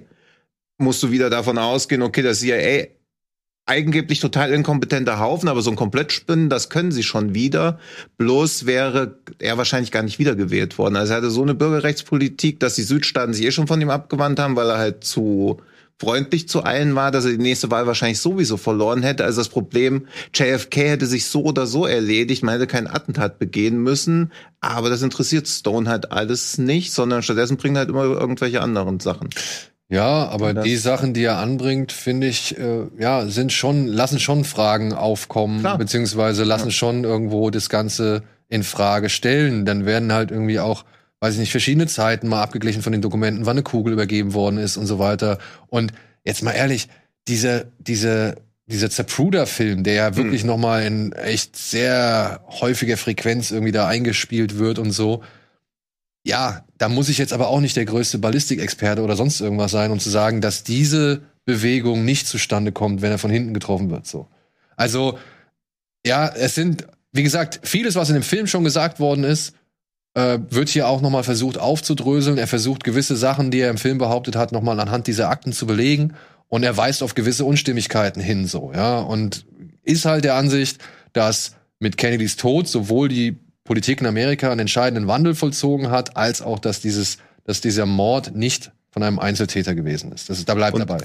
Da mag er ja mit beidem recht haben, aber was ich halt schwierig finde, also damals, als JFK rauskam, war ja dieses, oh, der Staat steckt hinter einem, das ist eine Verschwörung, war ja eher so eine linke Ideologie und inzwischen ist dieses Deep State-Ding ja eher so was Rechtes. Und dieses rechte Narrativ füttert er ja die ganze Zeit, ohne schlussendlich irgendwas belegen zu können. Also ich weiß halt nicht, wem diese Dokumentation dienen soll. Also wem möchte er damit Argumente geben oder wem möchte er damit erhellen? Also er spielt ja nur in diese gängigen Verschwörungsmythen von Trump-Anhängern oder von Rechten rein, ohne irgendwas erhellen oder so zu können. Also ich denke mir danach ja nicht, ah, vielleicht war es doch irgendwie anders, das CIA, mm, mm. weil da musst du dich halt auch mal festlegen, sind die ganzen, sind die inkompetent, diese ganzen Staaten oder diese Staatenlenker, oder steckt da doch was drin? Gibt es so ein Deep State oder nicht? Und wenn ja, wenn es so ein Deep State gibt, ist dann irgendwie die, die dass Kennedy nicht von einem Einzeltäter umgebracht wurde, der einzige Beweis, weil das ist dann halt auch ein bisschen wenig, um das irgendwie zu belegen. Also es ist, wirkt halt für mich eher wie so ein alter Mann versucht nochmal zu rechtfertigen, was er gemacht hat. Diese ganzen Homophoben, dieser Anwalt, der die Leute, an, also der von Kevin Costner auch gespielt wird, hat ja wegen seiner Homophobie teilweise auch im Schwulmilieu ermittelt. Sowas fällt ja auch komplett unter den Tisch. Also auch diese Heldeninszenierung, die er im Original oder die er im Film gemacht hat, die hinterfragt er jetzt auch nicht nochmal. Wie auch, wieso sollte er seinen eigenen Film hinterfragen? Und Aber er spielt seinen eigenen Film mit ein. ja. Und hat ihn sogar neu synchronisieren lassen. Zumindest Und- in der deutschen Fassung. Das finde ich ist halt auch so diese große Gefahr, weil JFK ist cineastisch brillant, also es ist ein fantastischer Film. Gleichzeitig ist er aber auch so überzeugend, dass du da ja auch wenig hinterfragen kannst einfach. Eben weil du ja ganz viele Fakten. Warum machst du denn die Schutzfolie nicht ab? Ja eben, warum ist denn da noch eine Schutzfolie? Das ist ja völlig verrückt. Das ist völlig verrückt. Weil das sonst zu hart verkratzt in der Aufbewahrungs... Dann, aber so sieht's gut aus mit so einer türkisen Schutzfolie, die sie am An- Rand abgeriffelt. Jetzt werden endlich mal Ding- die Themen angesprochen. Dieses Ding ist schon seit Jahr und Tag hier und es ist dir bisher noch nicht aufgefallen. aber haben wir Ja, ihn auch noch nie jetzt, so gelangweilt. Und außerdem, jetzt. was ist denn hier überhaupt falsch gelaufen? so sehe ich da überhaupt nicht aus. Nicht mehr. Naja, Du bist halt älter geworden. No. also ja. ich finde, das ist schon sehr gut getroffen. Ja. Was ist denn jetzt eigentlich original? Was ist das Bild? Also, Ja. triggert mich das. Trotzdem stößt sie wahrscheinlich Diskussionen nochmal an. Ja, aber was für Diskussionen und dann wieder ein Ja, wir werden die Wahrheit nie erfahren, also wird es halt so sein, wie wir das so denken. Und das So. finde ich schwierig. Ich finde Dokumentationen, die so rechte Verschwörungstheorien füttern, immer schwierig. Und hat ja auch niemand gesagt, hey, was ist eigentlich mit JFK? Gibt's da mal was Neues? Also das ist ja wieder so ein Oliver Stone Ego-Trip, finde ich völlig fein, aber das macht er auch seit gefühlt zehn Jahren mit mal mehr, mal weniger dringlicher Relevanz. Also, ja. Hätte er mal Natural Born Killers super, 2 gemacht. höre ich da raus? Oder? Ja. Ja. Ja. Dafür große Freiheit, oder? ja. Leute, guckt doch auch mal auf die Uhr. Wir haben nicht mehr viel Zeit. Ja, ja, ja, ich weiß. Große Freiheit noch, jetzt, ich muss ihn aber erwähnen, weil ich fand den wirklich gut. Ja. Große Freiheit dreht sich über einen Mann, gespielt von Franz Rogowski, der heißt Hans Hoffmann, der, ja, zuerst von den Nazis ins KZ gesteckt worden ist, weil er schwul ist, und dann aber halt, nachdem das Naziregime beendet worden ist, trotzdem noch in Haft gehen musste, denn in Deutschland gab es den Paragraph 175, der schwulen Männern verboten hat, ihre Liebe auszuleben. Und dieser Paragraph existierte, glaube ich, noch 25 oder 29 Jahre nach den Nazis, weshalb Hans Hoffmann immer wieder in den Knast kommt, wegen eben, ja, seiner sexuellen Ausrichtung. Und im Knast lernt er einen Mann kennen, gespielt von Georg Friedrich, den wir auch bei Wilde Maus schon äh, Ja. äh, sehen werden, der Viktor heißt und von dem wir nicht so wirklich wissen, warum er im Knast sitzt und der aber auch kein Hehl daraus macht, dass er Hans wirklich abgrundtief verachtet, eben dafür, dass er schwul ist. Und dieser Film hier erzählt über mehrere Jahrzehnte hinweg, wie aus diesen Männern echte Freunde werden. Und wirklich ganz starkes Ding. Sowohl Georg Friedrich als auch Franz Rogowski sind großartig, aber halt auch diese ganze Geschichte. Also es ist wirklich für uns jetzt klingt es schon fast schon wieder unfassbar, aber dieser 175er Paragraph, ja, wie der halt das Leben dieser Männer nicht nur ja im Gefängnis, sondern halt auch in ihre in sich selbst zum Gefängnis gemacht hat so und ähm, das ist ey bitte guckt ihn euch an. Auch wenn es vielleicht mit zwei Stunden ein bisschen lang ist, na knapp zwei Stunden. Hm. Und nicht irgendwie das, das Thema ist, dass man irgendwie unbedingt, äh, von dem man gute Laune erhofft. Aber der Film entlässt sich mit einem krassen, positiven Gefühl, fand ich schon. Mhm. Und ist dabei aber irgendwie so pessimistisch französisch schon fast. Also ich habe am Ende gedacht, das ist echt, das könnte auch ein Film aus Frankreich sein, so wie er endet. Ich finde den aber auch so, also österreichische Filme sind ja auch immer nicht so Ja. heiter. Also ich finde schon, dass der, natürlich Quatsch, sowas zu sagen wie typisch österreichisch, aber ich finde schon, dass der sehr so rau Ja, ja, irgendwie. aber ich, ey, wirklich, ich weiß, es klingt alles nicht nach dem Feelgood-Film oder sonst irgendwas, aber es ist ein toller Film. Es ist ein toller Film. Er spielt sich eben fast Ein nur im Shawshank Redemption. Ja, spielt sich fast nur im Knast ab und, und verzichtet halt und verzichtet halt auf also sehr viel von diesen typischen ja Knastszenen oder halt auch von diesen typischen Szenen, mit denen man versucht hat früher irgendwie diese verruchte ja homoerotische Szene darzustellen so. Also es muss ich echt sagen, ein, hat mich schwer beeindruckt, hat mich wirklich schwer beeindruckt. Ist auch die österreichische Einreichung für einen Auslands-Oscar und hat auch alles Material, was so ein Auslands-Oscar-Film hat, im Guten wie auch im Schlechten, aber größtenteils im Guten. Und auch auch ach so von der Inszenierung Der kommt den, ins Kino, oder? der kommt ins Kino. ja. Äh, Von der Inszenierung, von den Übergängen Ja. her, ganz toll. Wirklich ganz toller Film. Und die beiden, der Film switcht dann halt irgendwann mal, wo man am Anfang irgendwie sich eher auf Hans Hoffmann konzentriert, konzentriert er sich dann im weiteren, weiteren Verlauf auf Viktor. Ja. Und ey, das ist wirklich, ey, fand ich super. Ja, ist ein super Kammerspiel eigentlich. Ja. Also gerade auch, wie es so zwischen den Figuren hin und her wandelt und wie man auch so denkt, okay, das wird jetzt wieder so diese klassische Freundschaftsgeschichte, die sind irgendwie auch ist, aber trotzdem abwechslungsreich genug, beziehungsweise, und da läuft auch die Erwartungshaltung und ja, Ja. ja. Also nee, echt, war ich auch ganz, ganz, ganz toller Film. Gut, und, gut, und gut. vermittelt auch nochmal so ein Gefühl, wie es halt wirklich damals für homo- homosexuelle Männer gewesen sein muss, unter diesen Paragraphen in Deutschland zu leben. So. Also es muss die Hölle gewesen sein und das macht der Film eigentlich echt äh, sehr gut klar. Ja, weil man das ja auch selber gar nicht wahrhaben oder dass man halt in einem Land gelebt lebt, was das als Gesetze Ja. hatte, also und dass die in diesem Maß auch irgendwie ausgespielt wurden. Das ist, glaube ich, auch sowas, wo man gar nicht genug bisher mit konfrontiert wurde. Ja. So. Womit wir bei Ghostbusters, wie heißt der hier? Afterlife? After. Live. Ghostbusters Legacy oder Afterlife, wie auch immer, ist im Kino, handelt von einer jungen Mutter, die pleite ist und deswegen mit ihren beiden Kindern in eine Kleinstadt ziehen muss, weil sie dort das Haus ihres Vaters übernimmt. Und während ihre Kinder wenig davon begeistert sind, Ja, ihres Opas. Vater, der Opa von ihr. Also Carrie so, Coon, ja, stimmt. Carrie Ja, Coon ist die ja, ja, Tochter. Ja, ja, du hast Ja. Sie übernimmt das Haus äh, ihres Vaters und das finden die Kinder nicht so gut, bis sie plötzlich im Keller oder beziehungsweise in der Scheune dieses Hauses merkwürdige Gerätschaften finden. So ein Auto, ein weißes, mit Blaulicht drauf und so ein Zeichen, wo ein durchgestrichener Geist drauf ist. Und dann gibt's noch so eine Falle und so ein Ektoplasma-Gerät oder beziehungsweise so ein so eine Anzeige und so weiter und so fort. Ja, und ey, wir müssen es jetzt nicht großartig schönreden. Die beiden oder die Kinder stellen fest, ihr Großvater war Egan Spengler. Und das trifft sich gut, denn plötzlich bricht in dieser Kleinstadt oder finden in dieser Kleinstadt merkwürdige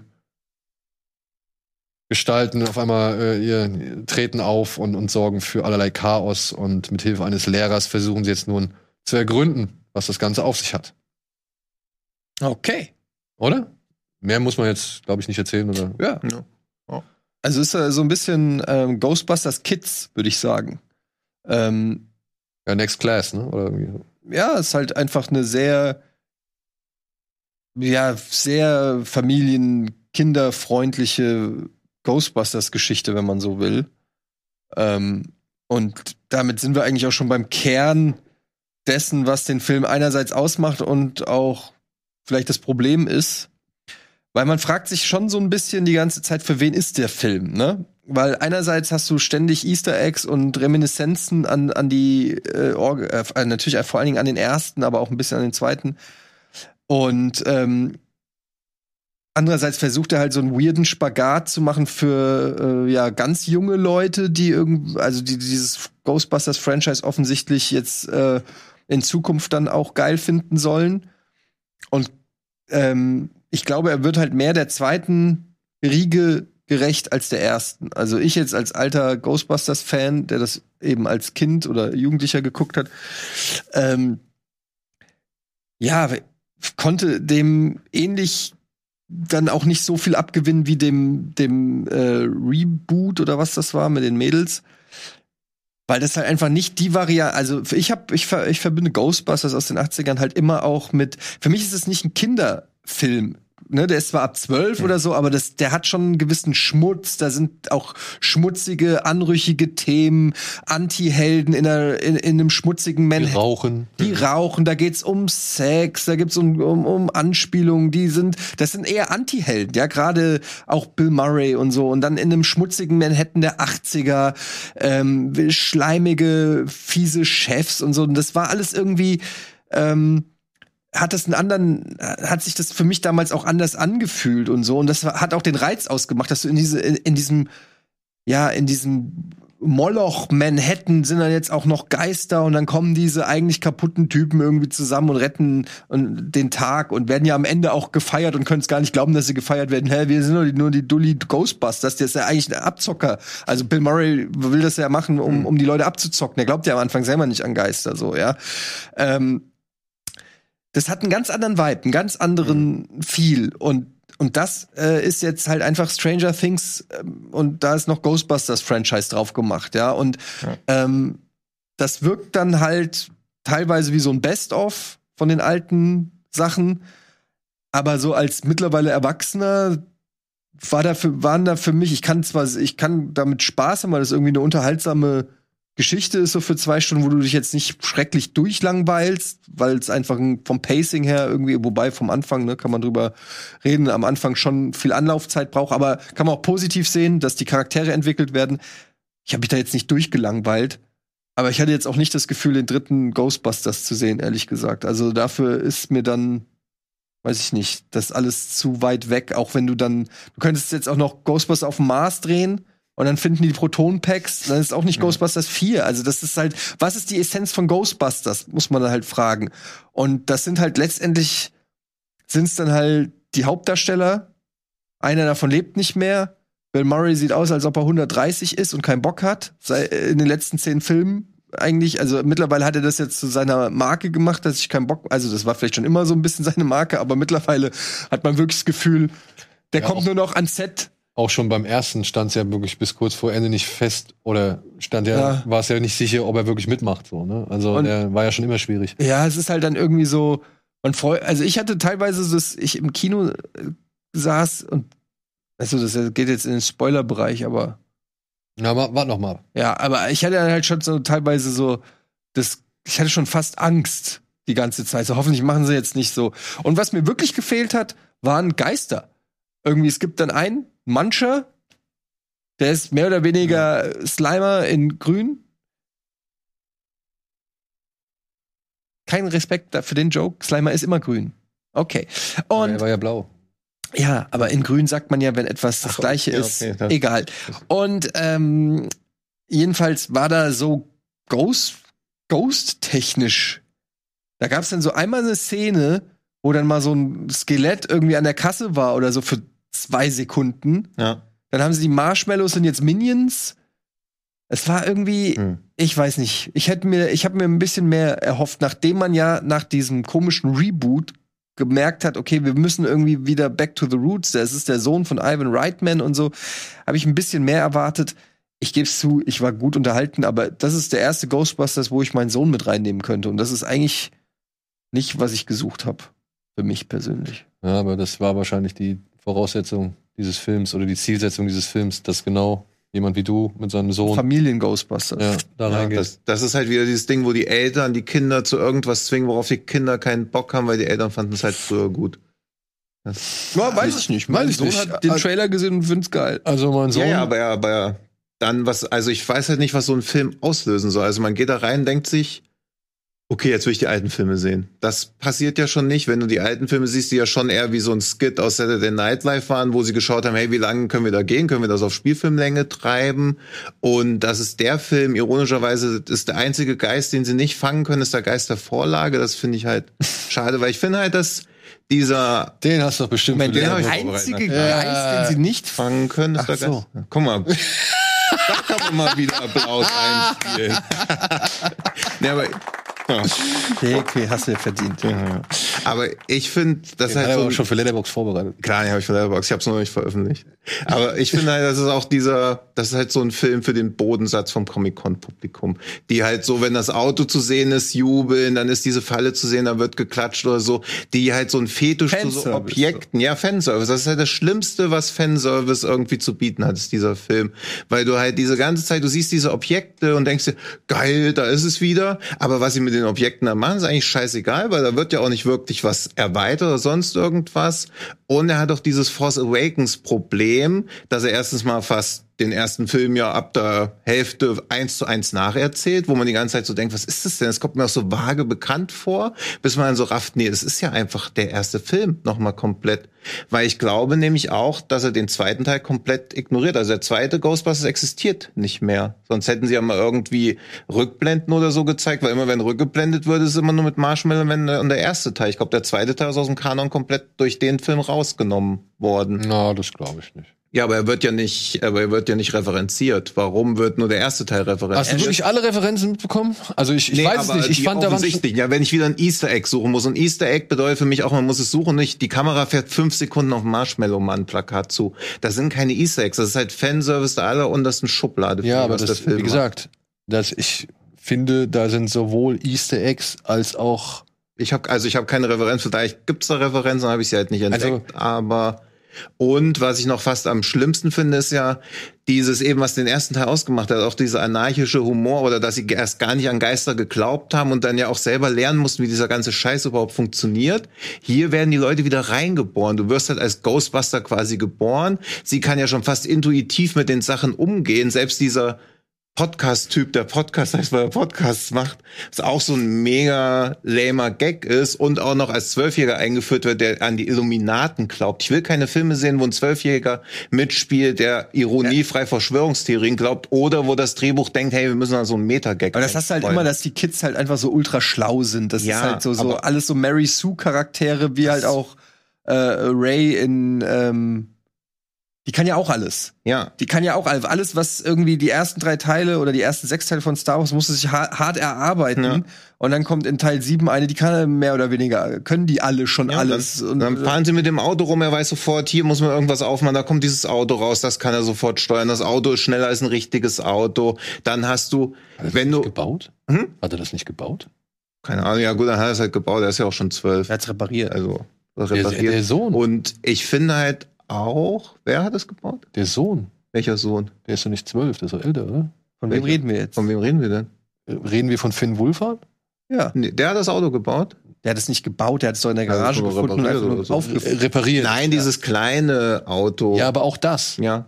Aber der ist doch älter. Aber guck mal, 12. jetzt wieder, das ist wieder diese Fetischierung von Objekten. Jetzt reden wir darüber, wie diese Autosachen. Nein, mir so geht's darum, dass ja der Typ halt keine zwölf ist. Die Kleine ist meiner Ansicht nach zwölf, okay, aber er ist ein 15. Teenager. Dann ist er 15. Okay, dann ist das natürlich, das ist ja ein ganz, ganz anderer Mensch dann. Ja. Ja. Und wenn du, das ist ja auch so ein merkwürdiges Paralleluniversum, wo die sich bewegen. Also es ist ja auch gar nicht diese, diese Emblem-Welt, die sie da ja schaffen, die wirkt ja, glaube ich, auf Leute heutzutage auch eher befremdlich. Also du hast eine alkoholkranke Mutter, die mit ihren Kindern, weil sie die Miete nicht mehr bezahlen kann, aus der Wohnung geworfen wird und sich denkt, hey geil, vielleicht hat ja der Großvater, mit dem ich gar nichts zu tun habe, weil ich habe mich von meinem Vater entfremdet, vielleicht hat er uns eine Erbe hinterlassen, weil sonst wird's halt ganz düster mit uns. Dann hast du diesen Vertrauenslehrer, der sich einen Scheiß um die Kinder kümmert, die einfach vom Fernseher setzt. Und das sind meine positiven, oder das sind meine Identifikationscharaktere in dem Film. Das funktioniert ja nur, weil der Film so Larifari betulich tut und alles so als lustig hinstellt. Dann Finn Wolfhard wird einmal ganz kurz gemobbt. Am nächsten Tag ist er der beste Kumpel. Dieses introvertierte Mädchen findet natürlich auch sofort Anschluss. Also es ist ja eine ganz bizarre Welt, in der die sich bewegen. Das nervt mich halt auch. Also ich kann das null, kann weder diese Welt akzeptieren, noch kann ich akzeptieren, dass dieser ganze Fanservice als Ersatz für eine Handlung stattfindet. Und wenn wir ins Spoiler-Territorium reingehen, warum die Bösewichte, von deren Bedrohung auch völlig unklar bleibt, einfach 20 Minuten nichts machen, damit dann noch Nostalgie abgefeiert wird, erschließt sich mir auch nicht. Also es geht ja auch um nichts in dem ganzen Film. Steht nichts auf dem Spiel und am Ende wird 20 Minuten daneben gestanden, weil Leute müssen sich miteinander unterhalten. Also, ich finde schon, dass das der mit weitem Abstand enttäuschendste Film des Jahres ist, weil alles enthält, was falsch ist an diesem ganzen Fanservice. Ein hartes Urteil. Ja, Kann ich nicht also- ganz mitgehen. Also ich bin eher bei Etienne. Ich sehe es aber noch ein bisschen entspannter, weil ich finde, ähm, das, was du zum Beispiel als, als das Problem bei Episode 7 gesehen hast, sehe ich halt als Aufgabenstellung von den jeweiligen Filmen, denn die müssen halt die Brücke finden zwischen einer Generation, die das früher als kleine oder Das als, ist halt die Frage. Nee, müssen sie nicht Das finden. finde ich Wieso halt müssen auch sie das nicht. denn finden? Müssen sie nicht.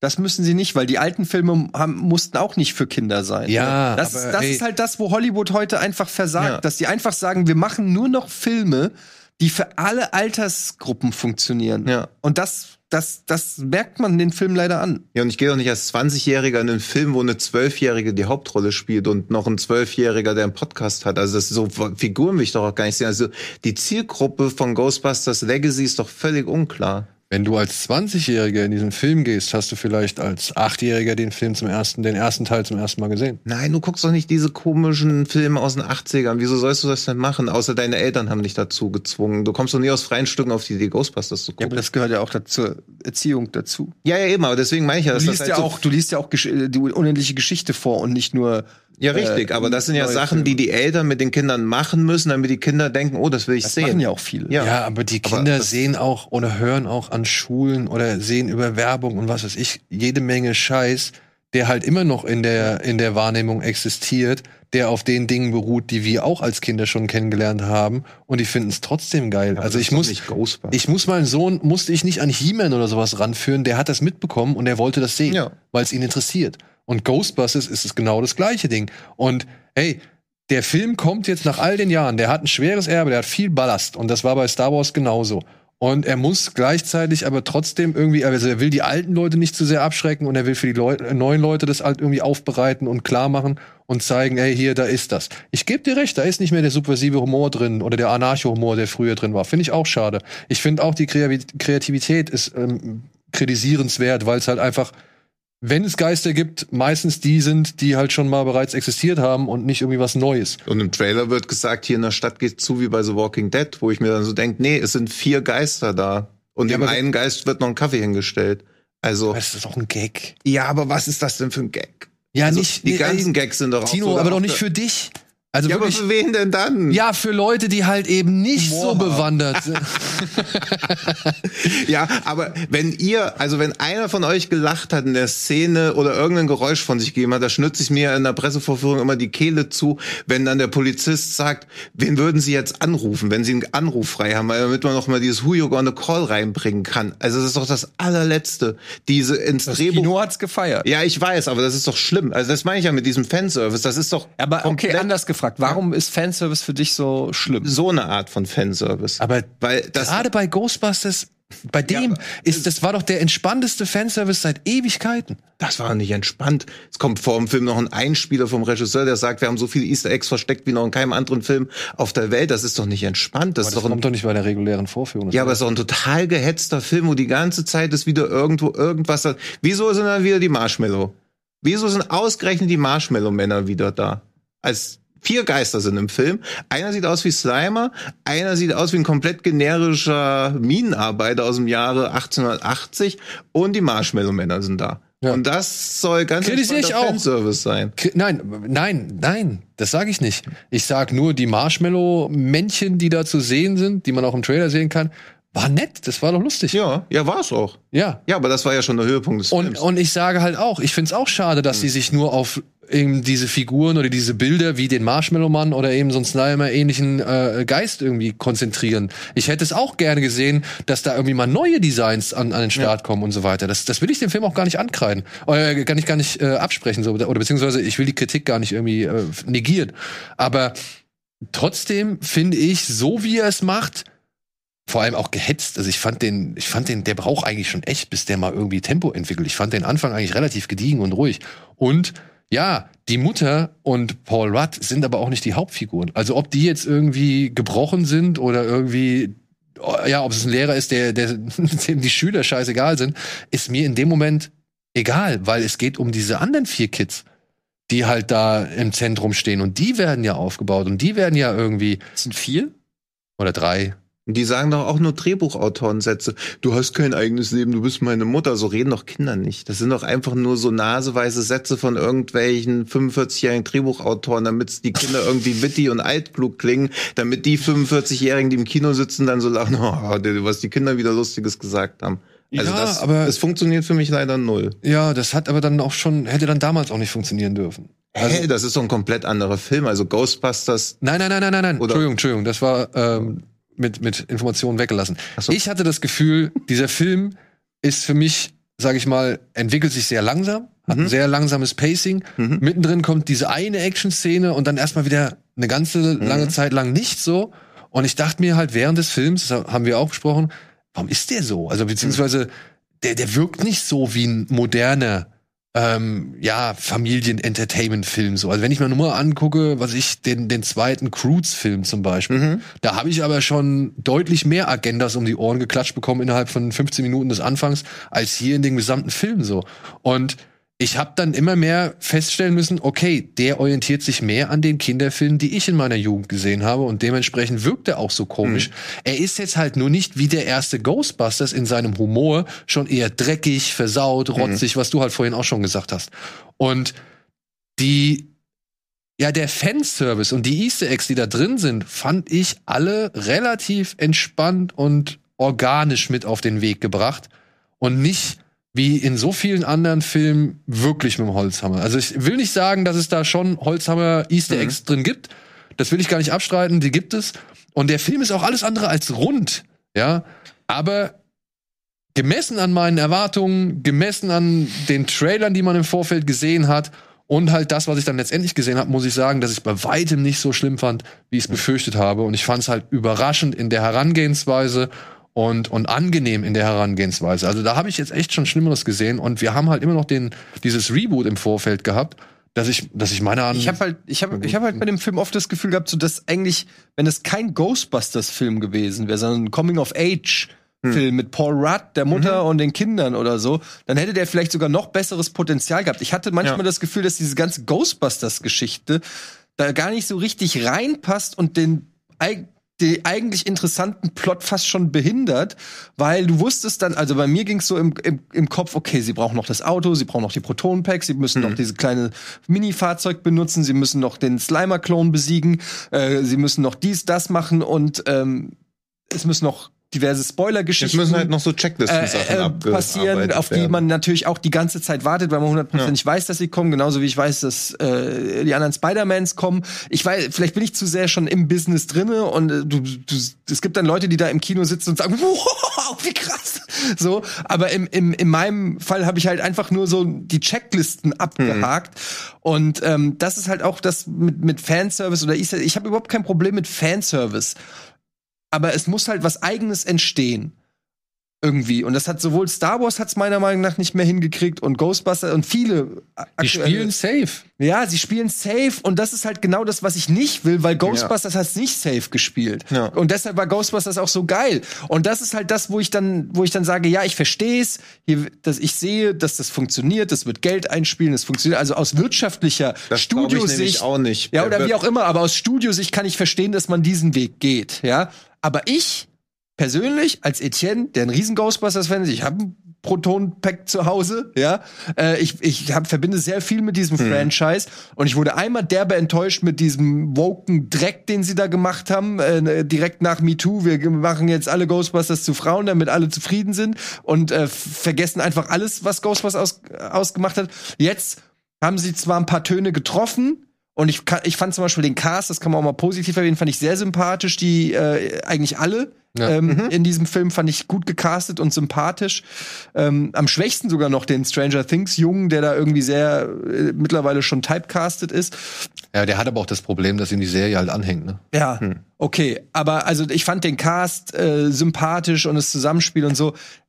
Aber sobald es um Ghostbusters ging, fand ich es auch eher so.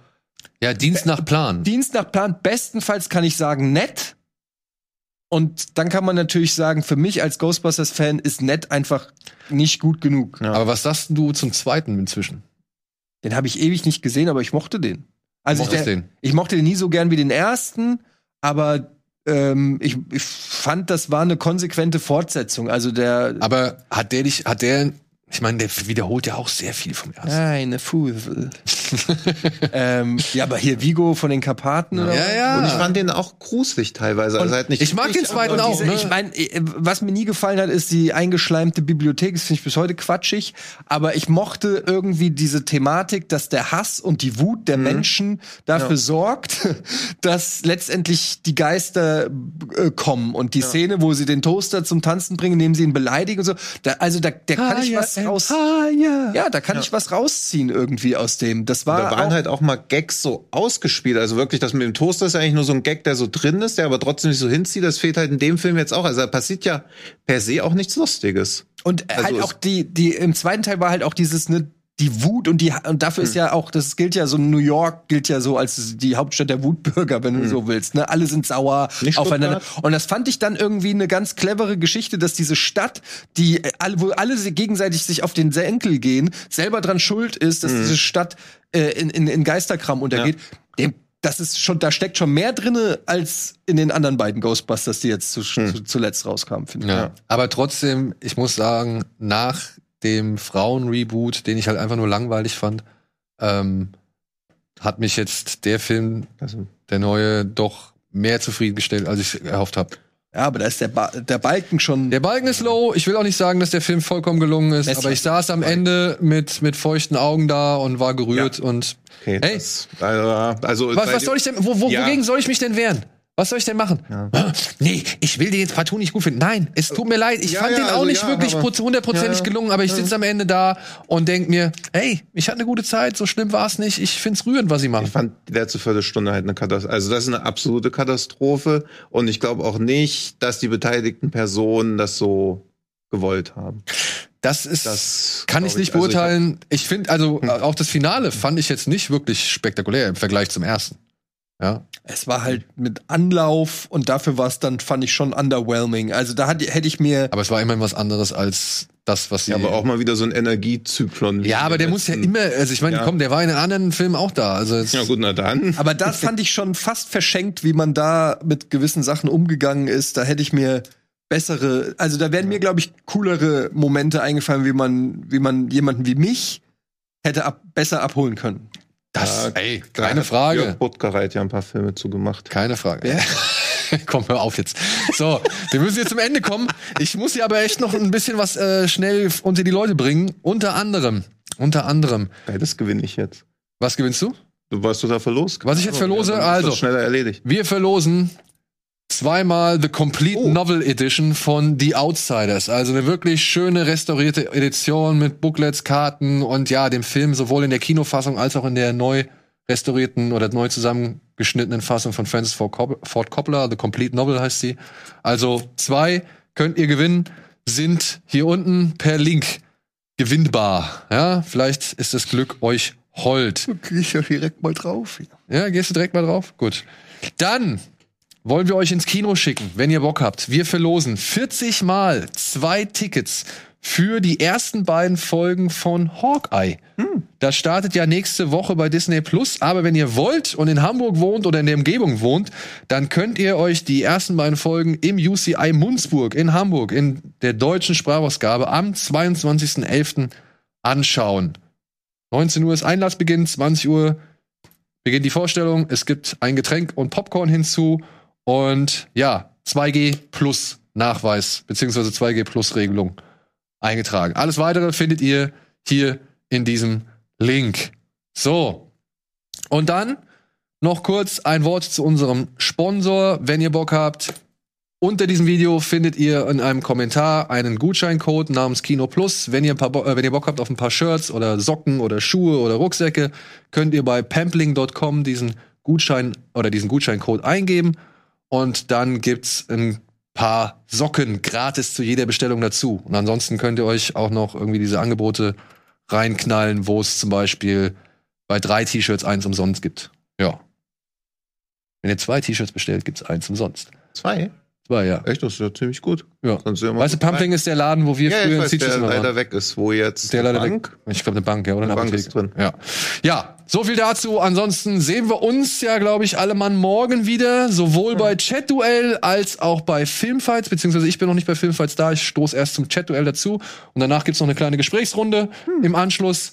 Und ja, würde ich sagen, bis spätestens morgen. Vielen Dank, Eddie. Vielen Dank, Tino. Wir sehen uns ja gleich noch. Wir haben gleich noch ein Interview. Und ansonsten macht's gut, habt ein schönes Wochenende. Schaut bei Chat-Duell und Filmfights vorbei. Und ansonsten bis alle spätestens Dienstag oder nee, Sonntag. Sonntag oder Dienstag, eins von beiden. Macht's gut. Tschüss. Tschüss. Tschüss.